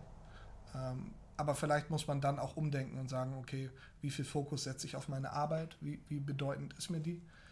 Ja, und wie kann ich vielleicht trotzdem glücklich sein mit, dem, mit den anderen Sachen, die ich, die ich mache? So, ne? Allem sollte man einfach nicht immer so direkt zufrieden sein mit dem, was man hat und sich eher so damit abgeben, so ja, okay, ich mache das jetzt und dann ist egal, ne, scheiß drauf, so. Sondern vielleicht versuchen, okay, ich greife ein anderes Mal an, ich warte vielleicht ein bisschen. Es ist nie zu spät eigentlich irgendwie, ähm, vielleicht nochmal neu was zu lernen. Es ist wahrscheinlich dann ein bisschen schwieriger, weil du vielleicht noch Verantwortung hast und irgendwie auch mh, mit einem gewissen Alter kommt ja auch so dieses Geld, dass du musst Geld ran schaffen, ne? du wohnst alleine, keine Ahnung, hast vielleicht sogar schon ein Kind und willst nochmal irgendwie was anderes lernen oder umschulen oder was auch immer. Aber da gibt es immer Möglichkeiten. Das Ding ist halt, man darf nicht aufgeben, man muss irgendwie versuchen, am Ball zu bleiben. Und selbst wenn es dann länger dauert, einfach Möglichkeiten suchen, ne? sich selbst ähm, ja, nicht, nicht immer damit zurecht, also nicht abfinden, so, ja, ich mache das jetzt und das ist egal, ich mache wird schon, ne, ich muss das jetzt so machen, hatte keine Wahl. Hört man ja auch häufiger, ich hatte keine Wahl. Ja, ja, und, und vielleicht auch, man muss sich natürlich auch selber hinterfragen ne, mit seinen Leistungen, das ist so. Also, äh, dann, man, kann, man kann nicht einfach erwarten, dass das, was man will, dass das klappt. Ne? Das, das geht nicht. Also man muss dafür, glaube ich, kämpfen und auch wenn man dafür kämpft, muss man immer mal wieder schauen, lohnt es sich dafür zu kämpfen. Ne? Also ich kann jetzt auch sagen, ja, ich werde ähm, äh, meinetwegen, weiß nicht, deutscher Meister in keine Ahnung was oder ich werde World Strongman und äh, besiege äh, irgendwie Haftor. Haftor, ja, wobei Haftor jetzt ja ra schon raus ist da, ne? aber ähm, ich besiege den Gewinner aus diesem Jahr. Die haben ja gerade sind ja gerade im, im, im, Qualifying. Also ich, ich, gewinne dann gegen den Sieger und bin dann der Größte oder so. Ja, muss ich realistisch sein? Ne? Nein, wird halt nicht passieren. Also dafür lohnt es sich, glaube ich, nicht irgendwie das, das, das anzufangen. So, ne? Aber es ist, glaube ich, ein Lernprozess. Ne? Der, der findet halt dein Leben lang statt. Du musst halt, so, wie, so wie du es gesagt hast, wenn du von vornherein einfach sagst, ich gebe mich damit zufrieden, ja, dann ich, also ich kenne diese Situation nicht, ne? Ich, ich kenne das nicht, weil ich das, ich, äh, ich würde, ich würde, glaube ich, kaputt gehen, ne? Das, wenn, ich, wenn ich sagen würde, das ist jetzt mein Leben und so bleibt mhm. das für immer, wäre für mich nicht denkbar. Ich brauche immer irgendwie etwas, wo ich mich entwickeln kann, ne? Ja. Ja, das ist ja auch, ist ja auch eine gute, also eine gute Eigenschaft. Ne? Die sollte man immer haben, ob jetzt sportlich, beruflich, äh, irgendwie hobbymäßig, was auch immer. Ähm, vielleicht was noch interessant wäre, äh, um wieder auf das Schülerthema zu kommen. Wie sehen dich denn die Schüler so? Hast du einen Eindruck? Ich meine, für alle, die sich jetzt nichts vorstellen können, Jan ist, wie groß bist du? Äh, 1,80, 1,82, irgendwie so. Und wiegt 112 Kilo, hast du gesagt? 115? Ja, 115, 120. 100. So, so, also das pendelt, ne? Genau. Und er hat jetzt keinen äh, riesigen Ranzen, den er vor sich äh, herschiebt. Das heißt, ich könnte sich vorstellen, ist schon irgendwo eine ja, eine Person, die Eindruck macht, so auf den ersten Blick, du siehst, okay, da ist schon ein massiver Dude vor dir. Und ob man will oder nicht, man hat immer direkt ähm, ja, ein Bild vor Augen. Also nicht das Bild, was man jetzt so sieht, sondern wie ist diese Person vielleicht drauf, was für eine Stimme hat sie, wie redet der, wie wird er sich artikulieren, ähm, was macht er vielleicht hobbymäßig oder wenn du den jetzt nicht kennst, vielleicht gut bei Schülern und Lehrern ist jetzt ein anderes Verhältnis, aber wenn du jetzt mal von der Straße siehst, was macht der beruflich? Man hat direkt irgendwie so, man bildet sich sein eigenes Bild und diese Vorurteile und haben Schüler das bei dir? Merkst du das? Ja, klar. Also ich, genau, ich weiß nicht, ob das Vorurteile ja, doch, natürlich sind es Vorurteile, aber es, Vorurteile wird immer so negativ bewertet. Ne? Also, sie haben natürlich eine Einschätzung davon, wer ich bin und was ich mache, vielleicht, und wie ich drauf bin. Ne? Das heißt, ich habe einmal wirklich ohne Witz einmal im Schuljahr die Situation, wenn der neue Jahrgang 5 kommt, dass es irgendwen gibt von den Schülern, der zu mir kommt und sagt, entschuldigen Sie, sind Sie ein Bodybuilder? Das ist wirklich, wirklich Frage und dann muss ich ihm sagen, nein, bin ich nicht. Aber du hast schon recht, ich mache irgendwas anscheinend, ähm, dass ich so aussehe, wie ich aussehe. Ne? Und dann kann ich denen erklären, was ich mache und dass ich schwere Sachen hebe und so. Ja. Aber klar, also natürlich fällt denen das optisch auf. Natürlich, gerade wenn es so in diese Phase geht, äh, geht wo, die, wo die Jungs dann auch äh, ins Fitnessstudio und so gehen, dann kommen die und fragen, fragen wie viel drücken sie auf der Bank ne? und, und so. Also ist, das ist natürlich eine Frage. Ähm, die wissen natürlich, dass ich Lehrer bin, weil in der Schule laufen natürlich nur Schüler und äh, Lehrer, Lehrer rum. So. Aber die haben natürlich schon einen Gedanken dazu. Sonst würden sie mich ja nicht fragen, wie viel ich auf der Bank drücke. Also sie wissen schon, dass ich Bank drücke, ohne dass sie mich dabei gesehen haben. Ne? Ähm, das sind schon so, schon so Sachen. Ne? Und sie gehen auch davon aus, dass ich keinen Handstand kann. Sie gehen auch davon aus, dass ich kein Rad kann, weil, also das ist für sie, äh, kommt manchmal ganz unerwartet, ne? weil sie denken, ich bin, kann ja nicht sein, dass ich so sowas noch kann. Ne? Ähm, ja, weil sie natürlich so im Kopf haben, ja, wenn jemand breit gebaut ist, dann macht er halt Bodybuilding oder Kraftsport und ansonsten eigentlich nichts. Ne? Und wir haben natürlich in dieser Szene auch ganz viele Leute, die so stereotypisch rumlaufen, was auch vollkommen okay ist. Und da ordnen die mich dann mit ein. Umso spannender wird es dann natürlich, wenn wir irgendwie ganz andere Themen haben, so, über die wir sprechen. Ja, also das habe hab ich schon oft bei Schülern. Aber so wie ich das mit anderen Menschen auch habe, ne, dann, ja. wir haben ja auch darüber gesprochen, hast auch schon gesagt, ach, hätte ich gar nicht gedacht, dass du Lehrer bist. Ja, denken, glaube ich, 90 Prozent der Leute nicht, wenn sie mich sehen. So, ich sehe, glaube ich, nicht aus wie ein, wie ein typischer Lehrer. Ne? Ich sehe halt aus, wie ich aussehe. So. Weil wie sieht ein typischer Lehrer aus? Ich meine, wenn du, besonders wenn es dann so Berufsschule hingeht, da siehst du es ja nicht mehr so wirklich. Weil da sind ja meistens auch Leute, die irgendwie mh, was drauf haben, die haben was auf dem Kasten, aber die gehen auch irgendwie einen, oder sind mal einen äh, ganz normalen Beruf, so wie du nachgegangen, den du ja wahrscheinlich dann lernst. Ja. Ne? Ähm, und da fällt das gar nicht mehr so sehr auf. Ich denke, das ist eher so, dass man dann ein Bild im Kopf hat, weil man ja noch relativ klein ist. Und da sieht man einfach einen erwachsenen Menschen und der macht erstmal irgendwie einen Eindruck auf dich. Und dann ordnest du alle, die ungefähr denselben Eindruck auf dich machen, in diese Kategorie mit ein. So wie du gerade gesagt hast, hey, da ist einer, der ist in die breit gebaut, der wird irgendwie irgendwas mit Bankdrücken und Bodybuilding zu tun haben. Genau. Ist ja auch im Endeffekt dann irgendwie richtig kategorisiert erstmal. Ja. In den meisten Fällen ist es lustig. Ne? Also wenn ich mit meinen Schülern Mitsport mache, gerade erst letzte Woche passiert, spiele ich mit meinem Oberstufenkurs mit, mit Hockey. So, und wir haben so Parteibändchen. Ne? Früher hatte man ja so Leibchen. Mhm. Die würden mir auch nicht passen, aber die, die Parteibändchen sind noch viel schlimmer, weil die sind wirklich so klein, ne? dass ich immer schon sage, lasst mir bitte das Größte über und dann kriege ich das und dann passt das so gerade um den Hals und ne, unterm Arm so einmal lang. Ähm, und wir müssen uns eigentlich alle kaputt lachen. Also ich habe auch schon angefangen, Parteibändchen aneinander zu knoten, dass ich dann einfach zwei hatte, sodass es doppelt so lang war. Ja, das ist halt so. Also, aber das ist ja, ist ja auch lustig irgendwie. Ne? Und manchmal habe ich es, dass ich Sch äh, Schüler oder Schülerinnen habe, die, die mir das zu, zu sehr fokussieren. Also die, die dann fragen, boah, was haben sie für einen Bizepsumfang oder so. Und dann muss ich denen sagen, pass auf, du hast doch, du warst doch vielleicht letzten Monat beim Friseur. Und dann sagen die, ja, war ich. Komme ich dann zu dir und sag dir als, als Lehrer irgendwie was zu deiner Frisur oder frage ich dich immer was zu deinem Äußeren? Ja, nee, eigentlich nicht. Dann sage ich, ja, komm. Und ich bin irgendwie auch mehr als, als mein Bizeps. So, ne? Weil da, die sind natürlich manchmal fokussiert auf genau diese Aspekte. Und dann kann ich denen das aber sagen, auch, glaube ich, verständlich sagen. Und dann ist das okay. Dann, dann lassen wir das auch. Weil mich das natürlich auch nervt. Ich bin ja in der Schule als, als Lehrer und, und als irgendwie als Mensch einfach. Und nicht, ähm, weil ich diesen Bizeps habe so. Äh, oder weil ich irgendwie so viel auf der Bank drücke oder sowas. Ne? Das, das muss man immer mal wieder mit denen klären. Aber in den meisten Fällen ist das dann gar kein Thema mehr. Und natürlich fragen sie ab und zu dazu und natürlich folgen mir manche bei Instagram oder so. Ist vollkommen okay. Ja. Wobei, also ich finde, das wäre jetzt ein super Kriterium für eine Lehrerauswahl, also mindestens irgendwie 100 Kilo Bankdrücken, weil sonst. Als, als Sportlehrer meinst du? naja, auch so, auch so. Oder gen- das generell, einfach generell. generell, so ein. Äh, ja, sonst bist du Mensch zweiter Klasse, ganz Ah, klar. okay, wenn du, wenn okay, du nicht. äh, okay, wenn du nicht 100 auf der Bank drücken kannst. Nee, ähm, klar, also ist sicherlich interessant. Ich kann mir das schon vorstellen, so irgendwann nervt es auch. Du musst ja auch irgendwie auch einfach nur deinen Job machen. Und für die ist das natürlich auch ähm, interessant. Ne? Also es ist wahrscheinlich interessanter als der Unterricht gerade. Irgendwie da, die sehen halt solche Personen auch nicht jeden Tag. Selbst im Fitnessstudio siehst du solche Leute ja relativ selten, die ähm, stabil unterwegs sind. Da war es ja sicherlich auch mal. Wir sehen ja jetzt hier das schöne Home Gym. Das ist echt gewaltig, eine schöne Garage. Ja, eine umgebaute Garage. Ja. Ähm, genau, und äh, du warst auch mal in einem normalen Gym oder weißt du selber, da siehst du solche Leute relativ selten, ne, die stabil unterwegs sind.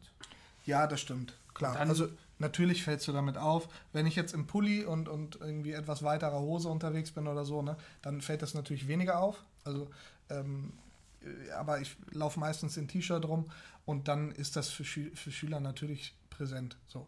Wenn ich Vertretungsunterricht gebe in einer Klasse, die mich noch nicht kennt, Ja, dann siehst du schon ne, bei manchen Schülern so Handzeichen nach hinten, so, guck mal auf den Arm und so. Ähm, was für ein Bizeps der hat und, solche Geschichten. Aber das hat sich da ganz schnell erledigt. Also, weil wir, wir sprechen dann, wir kommen dann ins Gespräch und dann hat sich das auch. Und alle Schüler, die mich kennen und mit denen ich in Kontakt bin, die sehen mich ja dann auch als, als jemand, der eben mehr ist als der, der vor ihnen steht. Und, und dann ist es vollkommen okay. Aber ja, da, damit muss ich ja in allen anderen Bereichen quasi auch leben. Ne? Also Ja, jemand klar. sagt, oh, ich hätte nie gedacht, dass du Lehrer bist. So, den, den Spruch höre ich irgendwie äh, 35 Mal im Jahr. Ne? Das, so, vollkommen okay. Also, Ja, nein, natürlich, jeder hat ja auch irgendwie sowas, was er irgendwo auch nach außen hin repräsentieren möchte. Ne? Also du willst ja auch irgendwie auch mit Kraftsport identifiziert werden, oder nicht? Weil sonst würdest du den ja nicht, also klar, du willst jetzt nicht nur darauf irgendwie runtergebrochen werden, aber du, willst, du identifizierst dich ja mit diesem Sport und trägst den ja schon auch nach außen, oder nicht? ja, klar, klar. Ja. Ich trage auch bestimmte Kleidung, ne? bestimmte, bestimmte Marken auch in meiner Freizeit, ähm, die dann eher für, für diesen Bereich sozusagen sind. Ne? Wo, wo du natürlich eher diesen Sport vielleicht auch mit verbindest. Ja, SPD zum absolut. Beispiel, ne? Genau, SPD ähm, wäre jetzt, wär jetzt so das eine, ja. Ähm, natürlich, ja. Also es ist ja auch ein Teil von mir. Ne? Ich mache Sport seit ich, ich glaube, sieben oder acht bin. Meine Eltern haben mich mal zum Judo geschleppt. Da, da hatte ich irgendwie aber das Gefühl, da, da passiert zu wenig am Anfang. Am Mhm. Anfang, ne? Ja, klar. Später habe ich das, habe ich Judo anders kennengelernt, aber am Anfang musste ich immer nur abrollen und fallen lernen und das war mir dann irgendwie, das fand ich nicht cool. Dann hm, habe ich äh, sechs oder sieben Jahre Taekwondo gemacht, ähm, bin dann auch so ein bisschen in, ins Ringen rein, äh, habe eine ganze Zeit lang MMA gemacht und bin dann aber vorm Studium eigentlich so, ja, ziemlich in diesen Fitness-Kraftsportbereich reingewechselt und, und da dann auch geblieben. So, also natürlich, Sport ist ein Teil von mir, den könnte ich auch, glaube ich, nicht, nicht aufgeben oder so. Und deswegen ist das auch vollkommen okay, wenn man mich als Sportler sieht Mhm. und wenn ich als Sportler auffalle. Ja. Aber dann fällt es auch wahrscheinlich auch im Lehrerzimmer ein bisschen auf, oder? Also jetzt mal die Schüler außen vor, klar, die legen sich irgendwann. Aber wie ist das so der Umgang mit Lehrern? Also gut, man wechselt als Lehrer ja auch natürlich nicht so häufig die Schule, ne? Das ist ja relativ selten, man kommt ja meistens an einen Standort und dann bleibt man da Ja. relativ lange, es sei denn, da gibt es dann irgendwie, du musst umziehen, weil da, wär, da ist Mangel und da kriegst du vielleicht ein gutes Angebot, weil ich denke, Ja. das ist ja auch ein bisschen, ähm, auch wenn da nicht so viel Spielraum ist, weil man ja auch Beamter ist, aber sicherlich gibt es irgendwelche Benefits, die man da auch irgendwie raushauen kann, oder? So als Lehrer. Und wenn man dann vielleicht an eine andere Schule kommt oder jetzt ganz neu als Referendar, ne, da bist du ja auch, musste ich erstmal auch irgendwie beweisen, ne? Die denken sich, okay, der hat jetzt irgendwie ein Studium abgeschlossen, kommt da rein, auf einmal ist das irgendwie so ein Typ, der wiegt 120 Kilo, aber der ist jetzt nicht übergewichtig. Die haben ja auch ihr Bild. Wie kam das so an? Ach, das war bei uns eigentlich, äh, oder an der Schule, an, an der ich gestartet bin, äh, gar kein Thema, ne? Überhaupt nicht. Also da, da bist du als Sportler halt Sportler. Also natürlich wirst du als Sportlehrer identifiziert und natürlich kannst du dich auch in die letzte Ecke setzen, äh, in die letzte Reihe. Man sieht dich halt trotzdem so. Ähm, aber nein, das war gar kein Thema. Also hörst immer mal wieder einen Spruch, wo du sagst, kannst, Jan, kannst du das mal tragen? Ist halt völlig- ne? Ja, aber das, aber das ist ja, ist ja auch, wäre auch doof, wenn nicht. Warum sollte jetzt jemand äh, sich, sich damit abschleppen, wenn das für mich jetzt eher ein leichtes Gewicht wäre und ich das gerade mit, mit rübertrage oder so. Also mit Kollegen und Kolleginnen habe ich das eigentlich nie, nie so bemerkt. Also klar, hier kommt, hier und da kommt mal ein Spruch, aber so ein Spruch wie, äh, weiß nicht, du hast jemanden, der Schalke-Fan ist im Kollegium, ne? Der kriegt natürlich auch mal einen Spruch. So. Ähm, oder jemand, also Ja, ich verstehe schon. Weißt du, das ist- Standardding, dieses das- Standard. ja, ganz normal. Du hast Leute, die haben, machen bestimmte Sachen oder von denen weißt du was Bestimmtes und dann ist das natürlich auch irgendwie Grund für einen Smalltalk oder so. Aber ansonsten sind wir irgendwie auch alle erwachsene Leute und das hat eigentlich nie eine Situation gegeben. Einmal bei einem Bewerbungsgespräch hat die Schulleiterin, die im Bewerbungsgespräch mit saß, an, an einer anderen Schule, also nicht an der, an der ich jetzt unterrichte, ähm, hatte relativ offensiv mein, meine Körperlichkeit, also meinen Körper so ins Spiel gebracht, im, im Sinne von als Sportlehrer. Äh, ich weiß aber nicht mehr genau, was sie gesagt hat. Da dachte ich schon so für, für einen kurzen Moment, okay, also wa warum ist das jetzt gerade Thema, wie ich aussehe? Also hat das irgendwas an der Qualität meiner Arbeit? Ähm, kann man da irgendwas dran bemessen? Ja, also klar sollte ich als Sportlehrer irgendwie sportlich sein, aber kann man das daran bemessen, wie ich aussehe? Ich glaube eher weniger. So, das hat mich ein bisschen überrascht einmal, aber ansonsten nee, eigentlich kein Problem. Also alles relativ standardmäßig so. Wie das halt so ist unter Kollegen. Ja, und da muss ich wirklich sagen, das ist bei uns halt der Schule, an der ich jetzt gerade tätig bin, einfach ähm, super, super entspannt. So. Also es macht halt Spaß mit den, mit den anderen und ja, da habe ich, hab ich nicht irgendwie das Gefühl, dass mein Sport da irgendwie Ja. besonders herausgehoben werden würde oder so. Fände ich auch komisch. Genau, ja, ich würde sagen, das war jetzt schon sehr, sehr aufschlussreich, dein Gespräch. Äh, das Gespräch zwischen uns beiden. Ich habe hier eine Frage, die ist äh, extrem rausgestochen, deswegen habe ich hier gerade mein Handy rausgekramt. Die würde ich dir dann noch einmal stellen wollen, weil, ähm, ja, den Rest habe ich natürlich so mit ins Gespräch einfließen lassen. Ja. Aber die war spezial, äh, speziell.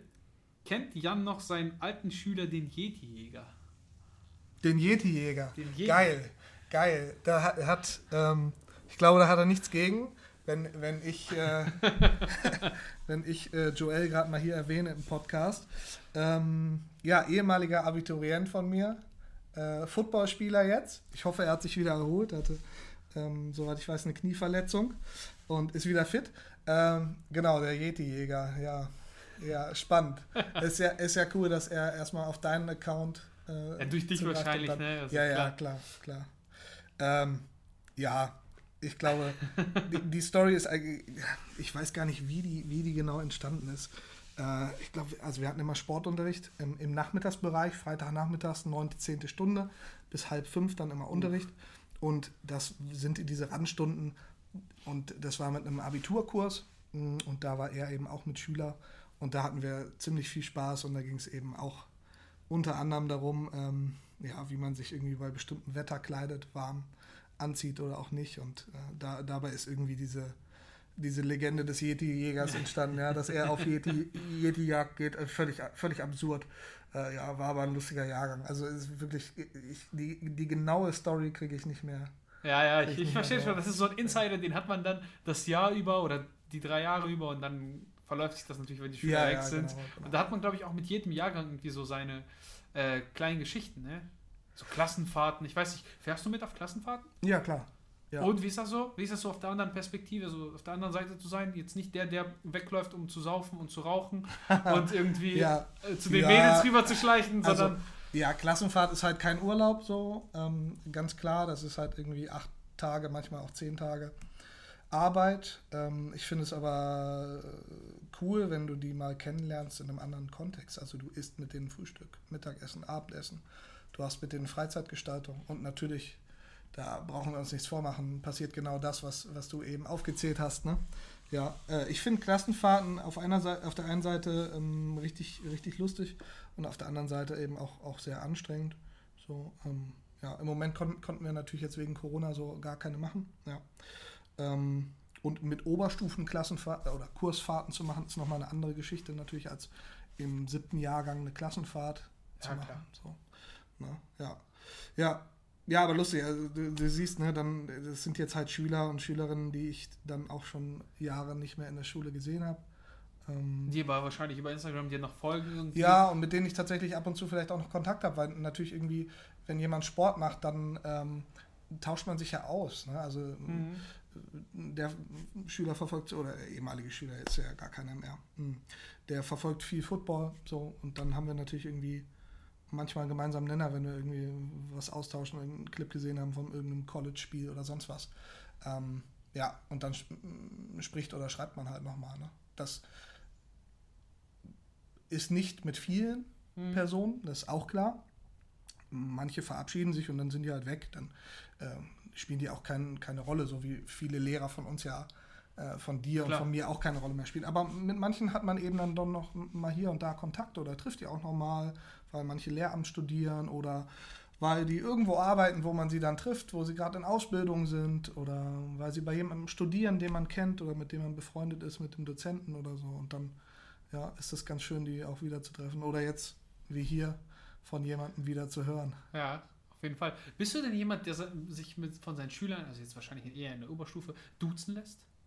Oder bist du das, ich glaube, da gibt es ja wahrscheinlich Regeln, dass man in der Schule das einfach nicht darf oder irgendwie das vorgeschrieben ist. Aber wenn da jetzt einer sagen würde, hey du Jan, so, äh, wärst du da jemand, der sagt, ja, es geht jetzt nicht? Oder Mhm. eher so, ja, würdest das einfach ignorieren, dass er dich jetzt geduzt hat und äh, weil es dir im Prinzip egal ist? Ja, es, also es gibt jetzt nicht, nicht direkt eine Vorschrift, die irgendwie vom Okay. Land oder so gegeben ist. Im Normalfall hat man es in der, in der Sek 1, also ne, von der 5. bis zur 10. so, dass man eben dieses Siezen auch nutzt. Es geht auch darum, eine gewisse Distanz herzustellen, weil wir eben nicht äh, Kumpel sind oder so, ne, sondern ich bin halt die Lehrkraft und ähm, ich muss den ja auch benoten, den Schüler oder die Schülerin. Und äh, in der Oberstufe handhaben wir das so, dass, ähm, also gibt es ja auch, dass dann die Schüler auch gesiezt werden. Mhm. Bei uns in der Schule ist es eher so, dass wir sie duzen. Das liegt aber auch daran, dass, ja, also da- dass, dass das so, so ganz gut passt. Ich frage ich frag aber manchmal auch Kurse vorher, bei denen ich das Gefühl habe, das wäre jetzt mal wichtig, das zu klären. Dann frage ich, soll ich euch siezen oder ist das okay, wenn ich euch duze? So. Bis jetzt hatte ich noch nie das Problem, dass die dann unbedingt gesiezt werden wollten mhm. oder so. Ähm, ich selber habe es im Abitur so erlebt, dass ich meine Lehrer geduzt habe und hatte mhm. damit kein Problem. Habe auch nicht das Gefühl, dass das irgendwie eine Grenzüberschreitung oder so war oder irgendwie das verschwommen ist dadurch, ne, dass das meine Lehrkraft ist. Ja, ähm, mit Schülern mache ich das meistens so, dass ich in der Oberstufe sage, weißt du, wenn du mich privat triffst, dann kannst du mich doch duzen, ist doch kein Problem. Also irgendwie Ne? Kann ja sein, dass man jemanden im Supermarkt trifft oder so. Und dann finde ich das komisch, ne? wenn die dann einen siezen, dann denke ich so, ey, komm, innerhalb der Schule, ja, bin ich dein Lehrer, aber hier außerhalb bin ich ja auch einfach jemanden, den du ja eigentlich auch schon ein paar Jahre so ein bisschen kennst. Und dann finde ich auch ein Du vollkommen okay. Ne? Ja. Generell, wie stehst du diesem Du, Sie so, also jetzt außerhalb der Schule, klar, bis zur fünften Klasse sowieso, äh, beziehungsweise bis zur zehnten irgendwie so, neunte. Ähm, da musst du den auch irgendwie ein bisschen, da, da funktioniert das Ganze eher über Respekt, glaube ich, dass die so ein bisschen, okay, der ist der Ältere, den muss ich irgendwie ne, vorsichtig so und dann kippt das irgendwann. Findest du nicht, dass man da nicht mehr so einen auf Respekt versuchen, also das so extrem übertreiben darf, weil sonst werden die eher, mh, hm, wie soll man sagen, also da werden Schüler, wie älter die werden, umso provokanter von wegen. Ne? So, ja, wenn der jetzt will, dass ich den hier so mhm. respektiere so eine mhm. Autorität, dann drücke ich dem jetzt noch einen rein, weil ich bin ja auch schon erwachsen so, ne? Ja.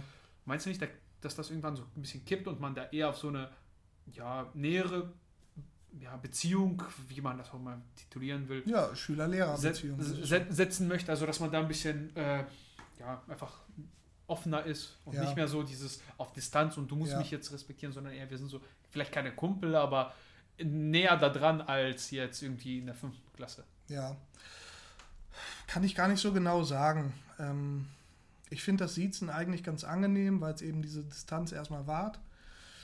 Und wenn ich dann das Gefühl habe, irgendwie ein Schüler braucht gerade irgendwie auch diesen, diese, so wie du es meinst, diese eher so ein bisschen lockeren Kontakt, weil dem das dann vielleicht auch leichter fällt, in, in, in, dieser, in diese Schule zu gehen und weil es ihm vielleicht ein bisschen Druck rausnimmt aus dieser ganzen Leistungssituation mit Klausuren und Prüfungen und so dann probiere ich das über Sprache zu regeln. Also, dass ich einfach lockerer und nicht so förmlich, mhm. äh, förmlich spreche. Und bei anderen habe ich vielleicht eher das, dass ich förmlicher spreche, um ihnen klarzumachen, in welcher Situation sie sich gerade befinden und was es einfach für, für Grundregeln gibt. Und ich glaube, dazwischen balanciere ich das so ein bisschen aus. Ich hätte jetzt aber nichts dagegen, wenn jetzt in der Oberstufe, wenn, wenn wir uns da duzen würden mit den, mit den Schülern.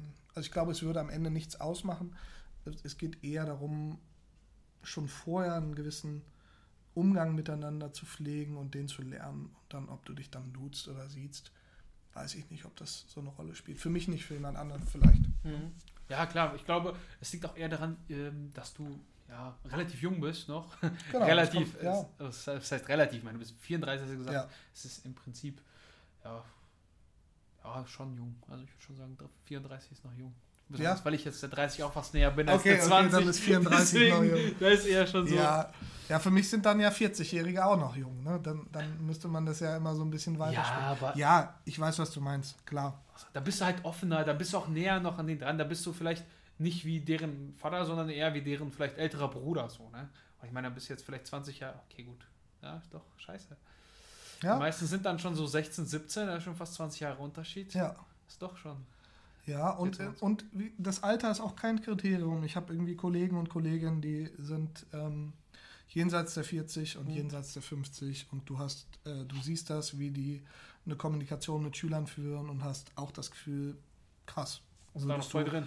Ja, von eigentlich würdest du erwarten, dass das anders äh, aussieht, aber die sind voll drin. Und dafür musst du nicht weder die Jugend verstehen im Sinne von, ihre Sprache sprechen, noch müsstest du irgendwelche neuesten Trends oder so aufgreifen. Darum geht es gar nicht. Geht, glaube ich, einfach um, um eine wertschätzende Kommunikation miteinander und dann, ja. dann ist das eine gute Möglichkeit. Klar. Also wenn du jetzt TikTok-Star wärst, würdest du, glaube ich, schon gut ankommen. Ja. Ja, ich glaube schon.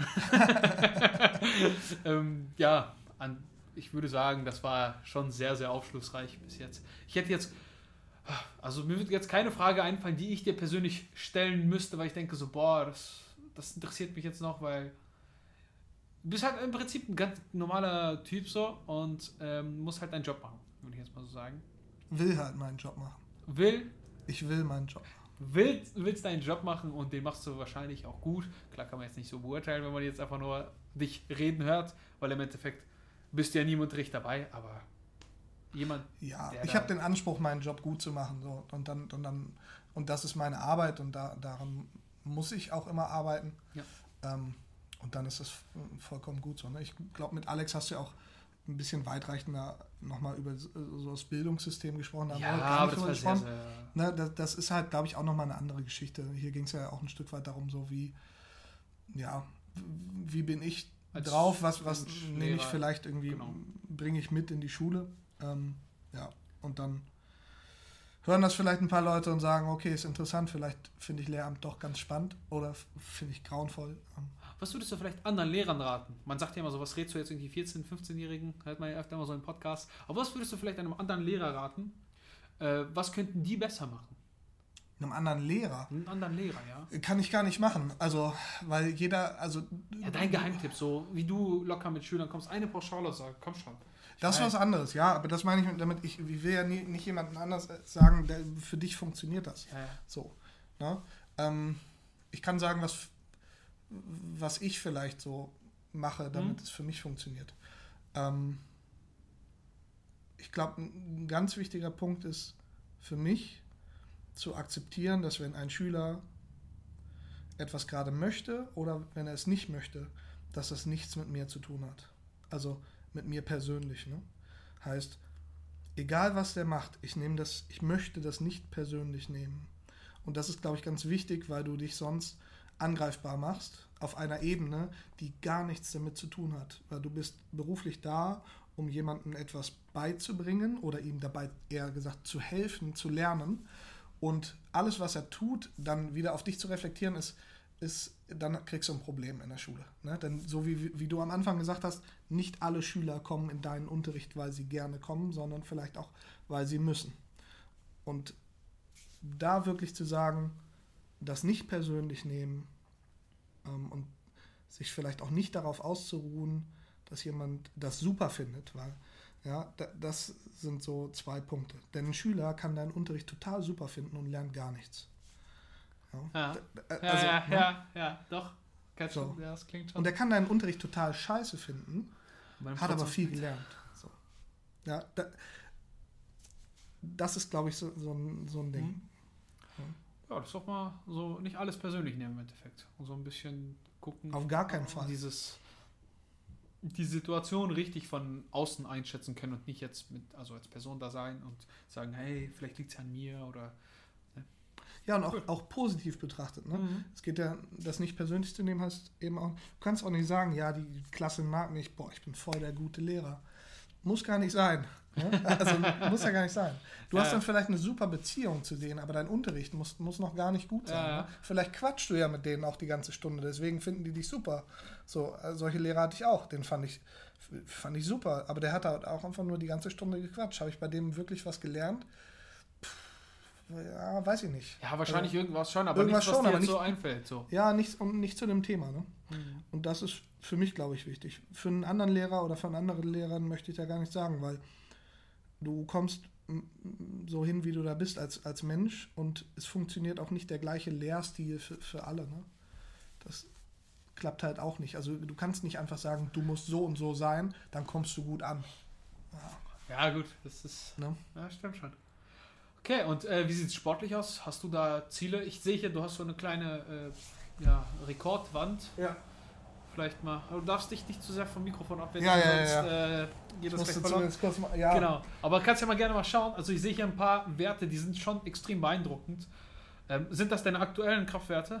Genau, das sind die aktuellen Werte. Also ich kann ja mal sagen, so, Kniebeuge 300 wäre schon Ziel so Bis nächstes Jahr. Nächst, Ende nächstes ja, Jahr. also. Ende nächstes Jahr. Jetzt sind 270. Genau. Ende nächstes Jahr würde ich schon mh, drauf, drauf setzen. Ich hatte dieses Jahr immer ein bisschen Probleme mit ähm, meiner Allergie.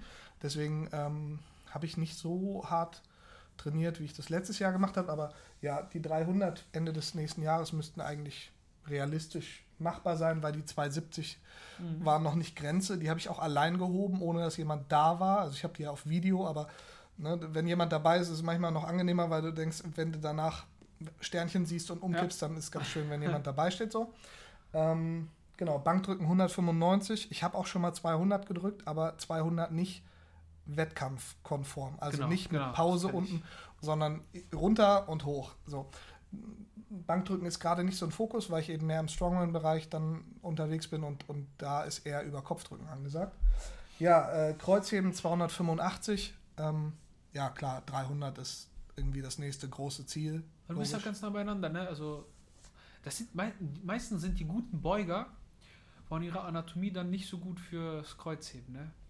Ja, Weil dann Ich- der Weg halt Ja. fürs Beugen kurz ist. Äh, ja, für, fürs Beugen ist der Weg halt kurz und dann fürs Heben ist er dementsprechend länger, ne? Weil die Genau, Arme dann genau. meistens. Genau, wenn du dann noch, wenn du dann noch kurze Arme hast, dann ist natürlich äh, Kreuzheben schwierig, Ja, schwieriger als von der Anatomie her.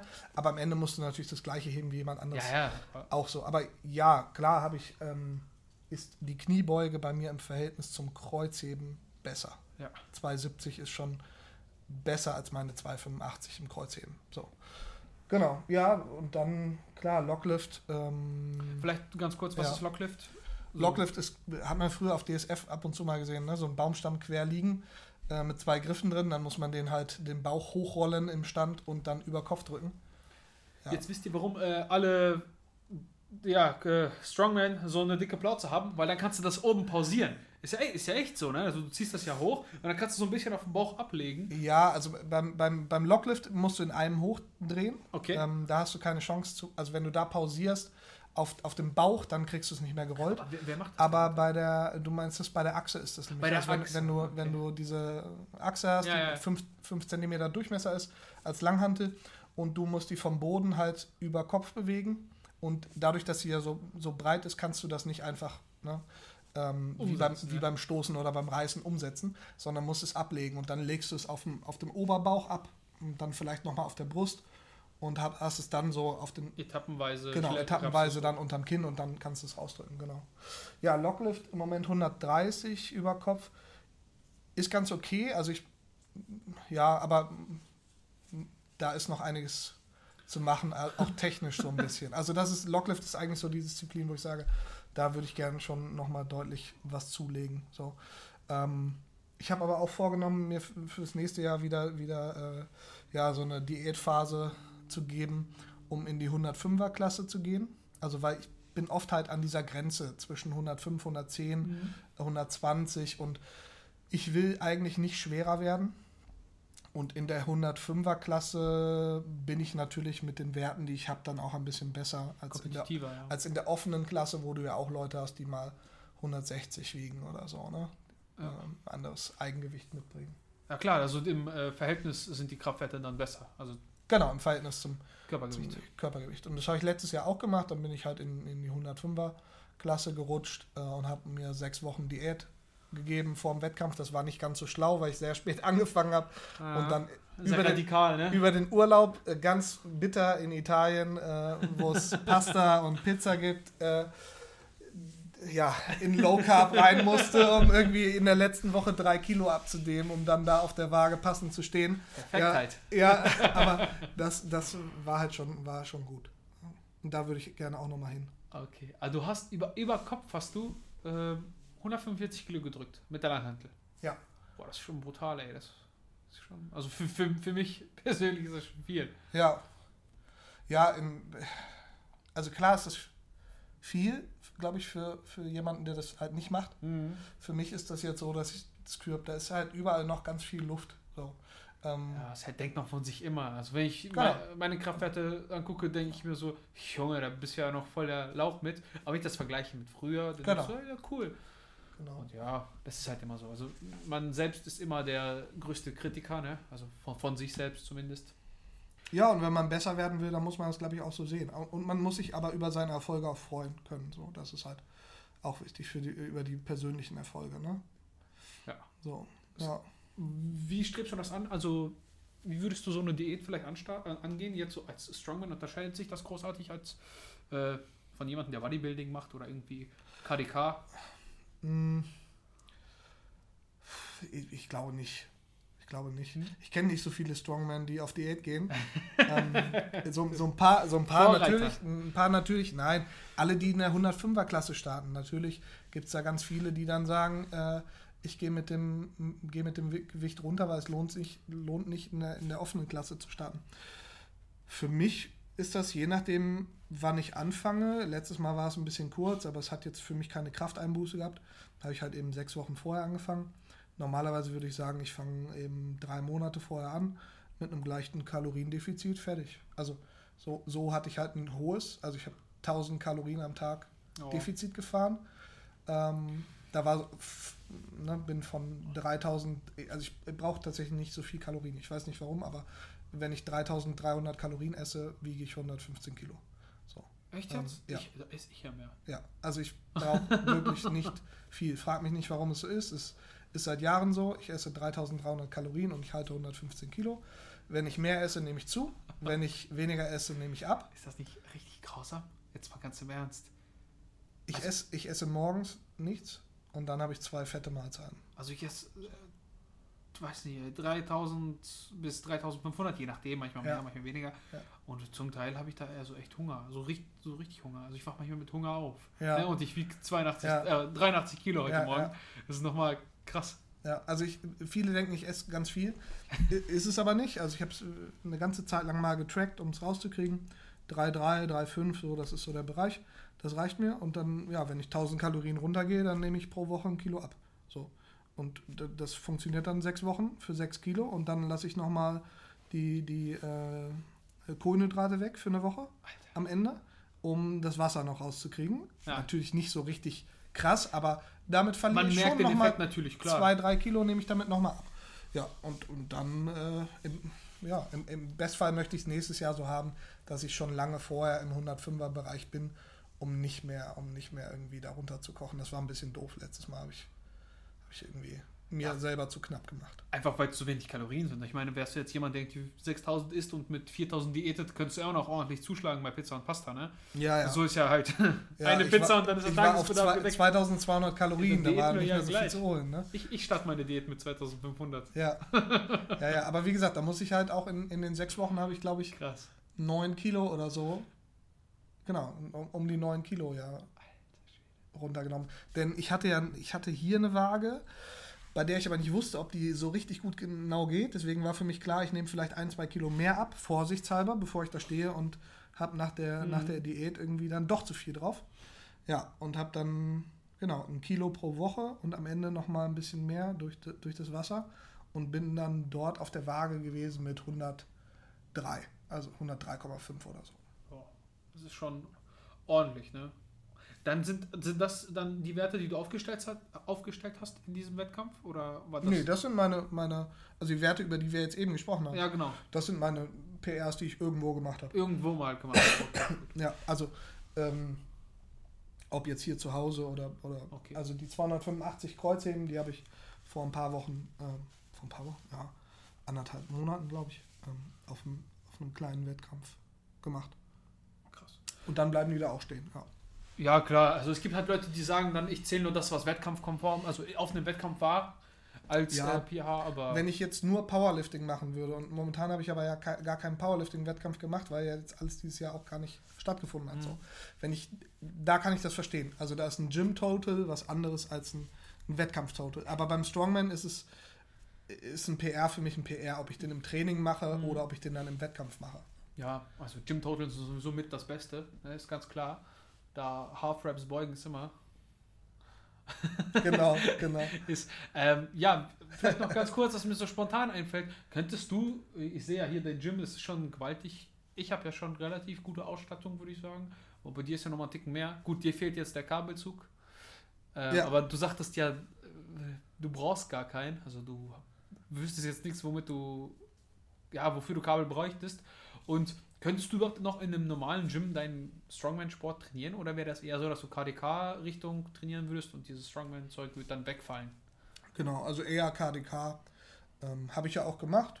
War ja bis vor einem Dreivierteljahr noch im Studio, ne, bevor Corona kam. Mhm. Und habe dann aber gesagt, ja komm, jetzt gehe ich hier komplett in, in, in mein Home Gym und mache nur noch da was. Ähm, klar, du kannst bestimmte Disziplinen in normalem Fitnessstudio nicht machen und auch manchmal nur schlecht simulieren. Mhm. So. Das, das ist so. Also das ist natürlich auch ein Grund, warum ich mir das so eingerichtet habe hier, damit ich irgendwie die, die Disziplinen, die im Strongman-Bereich anstehen, dann zu Hause zumindest machen kann. Hau mal eine Summe raus, was das alles gekostet hat. Ich, kann- ich habe jetzt sowas im Kopf, aber boah, also ich würde sagen, irgendwas zwischen 10 und 15k. Nein, nein. weniger. Nicht so viel? Wegen dem Boden alleine schon, weißt du? Ja, ja, so. aber ich habe ähm, viele Sachen gebraucht gekauft, unter anderem auch den Boden zum Okay. Beispiel. Ah, Ja, da hat jemand aus Versehen die doppelte Menge gekauft, ist das nicht mehr losgeworden und dann habe ich ihm einen Teil des Bodens halt abgekauft. Ähm, nein, nein, deutlich weniger. Deutlich weniger? Ja, ja. Also wenn man das so sieht, ähm, ja, gut, stabiles Rack. Ich meine, alleine äh, die Rogue Bar, was kostet die? Die kostet auch schon fast 500, oder? ja, die kostet um die 400. Ja, das ist schon krass. Aber die hat natürlich irgendwie lebenslange Garantie. Ähm, und für mich war das wichtig, irgendwie eine Bar zu haben, mit der ich, das ist meine erste Bar, so, Mhm. mit der habe ich angefangen.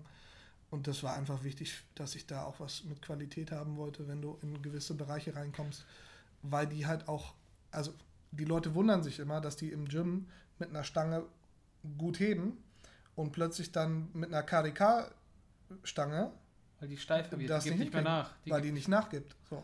Das heißt, wenn du dann nur weiche Stangen zu Hause hast, dann kannst du es natürlich machen. Das schmälert auch nicht deine Leistung. Aber wenn du dann zu einem Wettkampf fährst, hast du ein Problem. So. Es wird sich wahrscheinlich nicht großartig ändern, aber so um die 10 Kilo können das dann schon mal ausmachen. Und dann Ja. du auf einmal deinen Starter. Ne? Ja, also lass es einfach nur die Stange sein, die sich einen halben Zentimeter mehr nach oben biegt, wenn du, bevor du das Gewicht abgehoben hast. Das heißt, dein Körper ist schon ein, Ja, ja. einen halben Zentimeter oder einen Zentimeter in einer aufrechteren Position. Das macht schon was aus, ne? Und du kannst halt nicht so, ja, diesen, diesen Slack in die, in die Stange reinziehen, wenn die so hart ist, ne? Das geht halt mit einer weichen Stange besser. Ja, das merkt man meistens auch gar nicht. Du siehst es halt, wenn du mal ein Video machst, dann siehst du schon, ob die nachgibt oder nicht. Wobei irgendwann gibt halt jede Stange nach, optisch. Irgendwann ist das halt ja, ja, soweit. klar. Aber dann der Unterschied, den du dann nochmal im Gefühl hast, ist äh, doch deutlich anders. Ich wüsste das jetzt auch gar nicht einzuordnen, ähm, weil ich noch nie mit einer Rogue-Stange gehoben habe, beispielsweise, wie sich das zu meiner verhält. Aber man hört das ja immer häufiger. Besonders deswegen gibt es ja auch Deadlift-Bars, ne? womit du dann deutlich mehr heben kannst, weil die einfach meistens länger ist und dann noch mehr nachgibt und dann hast du aber weniger Weg. Genau, manche, manche geben mehr nach, manche haben auch ein aggressiveres Knurling, also ne, die, die Stange ist einfach, Die Rifflung. die Rifflung ist, ähm, ist- dann so aggressiv, dass du da richtig drin hak, hakst. Ne? Ähm, genau, das kann ganz unterschiedlich sein, ja. Also auf jeden Fall sehr cool und ich würde sagen, das war sehr, sehr aufschlussreich. Ich glaube, wir haben auch lang gesprochen, oder? Das sind jetzt ganze eineinhalb Stunden circa. Das Ja. ist schon ordentlich. Das, Ja. äh, wir haben, glaube ich, nur drei Folgen, die so lang sind. Sonst machen wir immer so Okay. 40 Minuten. Ja, ansonsten schneidest, du da, wo ich zu viel rede, einfach Nee, raus. alles gut. Das, äh, das haben Lehrer nun mal so an sich. Die, Ja, sind, das, die sind das, gewohnt, eineinhalb Stunden Monolog. Dass der Spruch kommt, das wusste ich. Ähm, genau, und vielen Dank auf jeden Fall. Und Leute, schaut bei ihm vorbei. Ich verlinke euch äh, sein Instagram. Vielleicht noch ganz kurz, woher der Name Don't Hide the Hulk? Also, ist klar, versteckt nicht den Hulk. Wer ist der Hulk? Bist du der Hulk? Äh, Ich glaube, jeder hat, jeder hat so einen. Ne? So ein Hulk in sich? irgendwann, irgendwann ist mir das mal eingefallen. Ich, hatte, ich bin halt ein mega Fan von alten Serien, ne? unter anderem auch Hulk. Aber die, wirklich die alte Serie mit den, ne, die Bodybuilder unter den Zuhörern, Lou, Lou äh, Ferrigno kennt, kennt ja jeder. Ähm, ich fand die Serie überragend gut, so gucke ich auch heute noch und ich mag die, den, den Charakter. Also der, der, das ist halt ein Typ, der eigentlich Gutes möchte und eine gewisse Energie in sich hat und die dann auch für was Positives nutzt, die er aber nicht immer kontrollieren kann. Ne? Aber, aber er nutzt sie so, er kann sie so weit kontrollieren, dass er sie für was Gutes nutzt. Und Don't Hide the Hulk kann, kann ganz viel heißen. Also natürlich denkt man erstmal, ja, körperlich irgendwie sein, sein, seine Power oder so, die man nicht verstecken soll, aber ähm, das kann auch eine ganz andere Kraft sein, die man hat. So, äh, äh, sich nicht zu verstecken mit den Kräften, die man hat. Ich glaube, das, da- das hat ein bisschen zu dem Namen geführt. Ja, also jeder mit so ein bisschen, der sich da so reinversetzen kann, kann das sicherlich gut nachvollziehen. Klingt auf jeden Fall äh, cool. Fand ich sehr, weiß nicht, fand ich einfach sehr nett den Namen. Dachte ich so, ja, cool. Man sich so bei Instagram nennt. Ja, und klar, kann, und und, und man kann ihn sich gut merken. Ne? Also Ja. natürlich ist das auch ein gewisser, so ein gewisser Hype. Also nicht ohne Grund hängt hier, du, du kannst es ja sehen hier, Ja.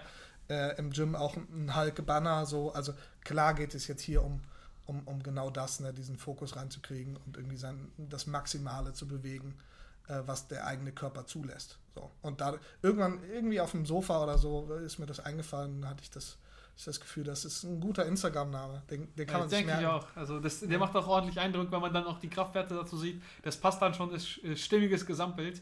Äh, fast schon aufgezogen wie eine Marke, ne? Also Ja. so, so im kleinen Stil. Ja, so ganz klein. Ja, so. ja, ja. Es hat alles, es ist alles irgendwo durchdacht. Also ich würde sagen, das Ganze hier hat schon irgendwo ein Konzept, wenn du dir das mal so anguckst. Ähm, ihr könnt das auch sehen, indem ihr auf, sein, auf Jans Profil geht und dann seht ihr da so ein paar Ausschnitte aus seinem Gym, dann könnt ihr euch so bildlich vorstellen. Ich würde sagen, das hat so ein stimmiges Konzept, so das, der Name, du als Person, diese ganzen, wie das hier alles geordnet ist, so diese Ordnung, die Aufstellung, es, es, Mhm. es gefällt mir. Also man, ich würde sagen, ich würde mich hier wohlfühlen, wenn ich hier trainieren würde, ich würde mich hier wohlfühlen. Ähm, und ja, passt für mich alle super zusammen, ist mega cool und vielen Dank für deine Zeit.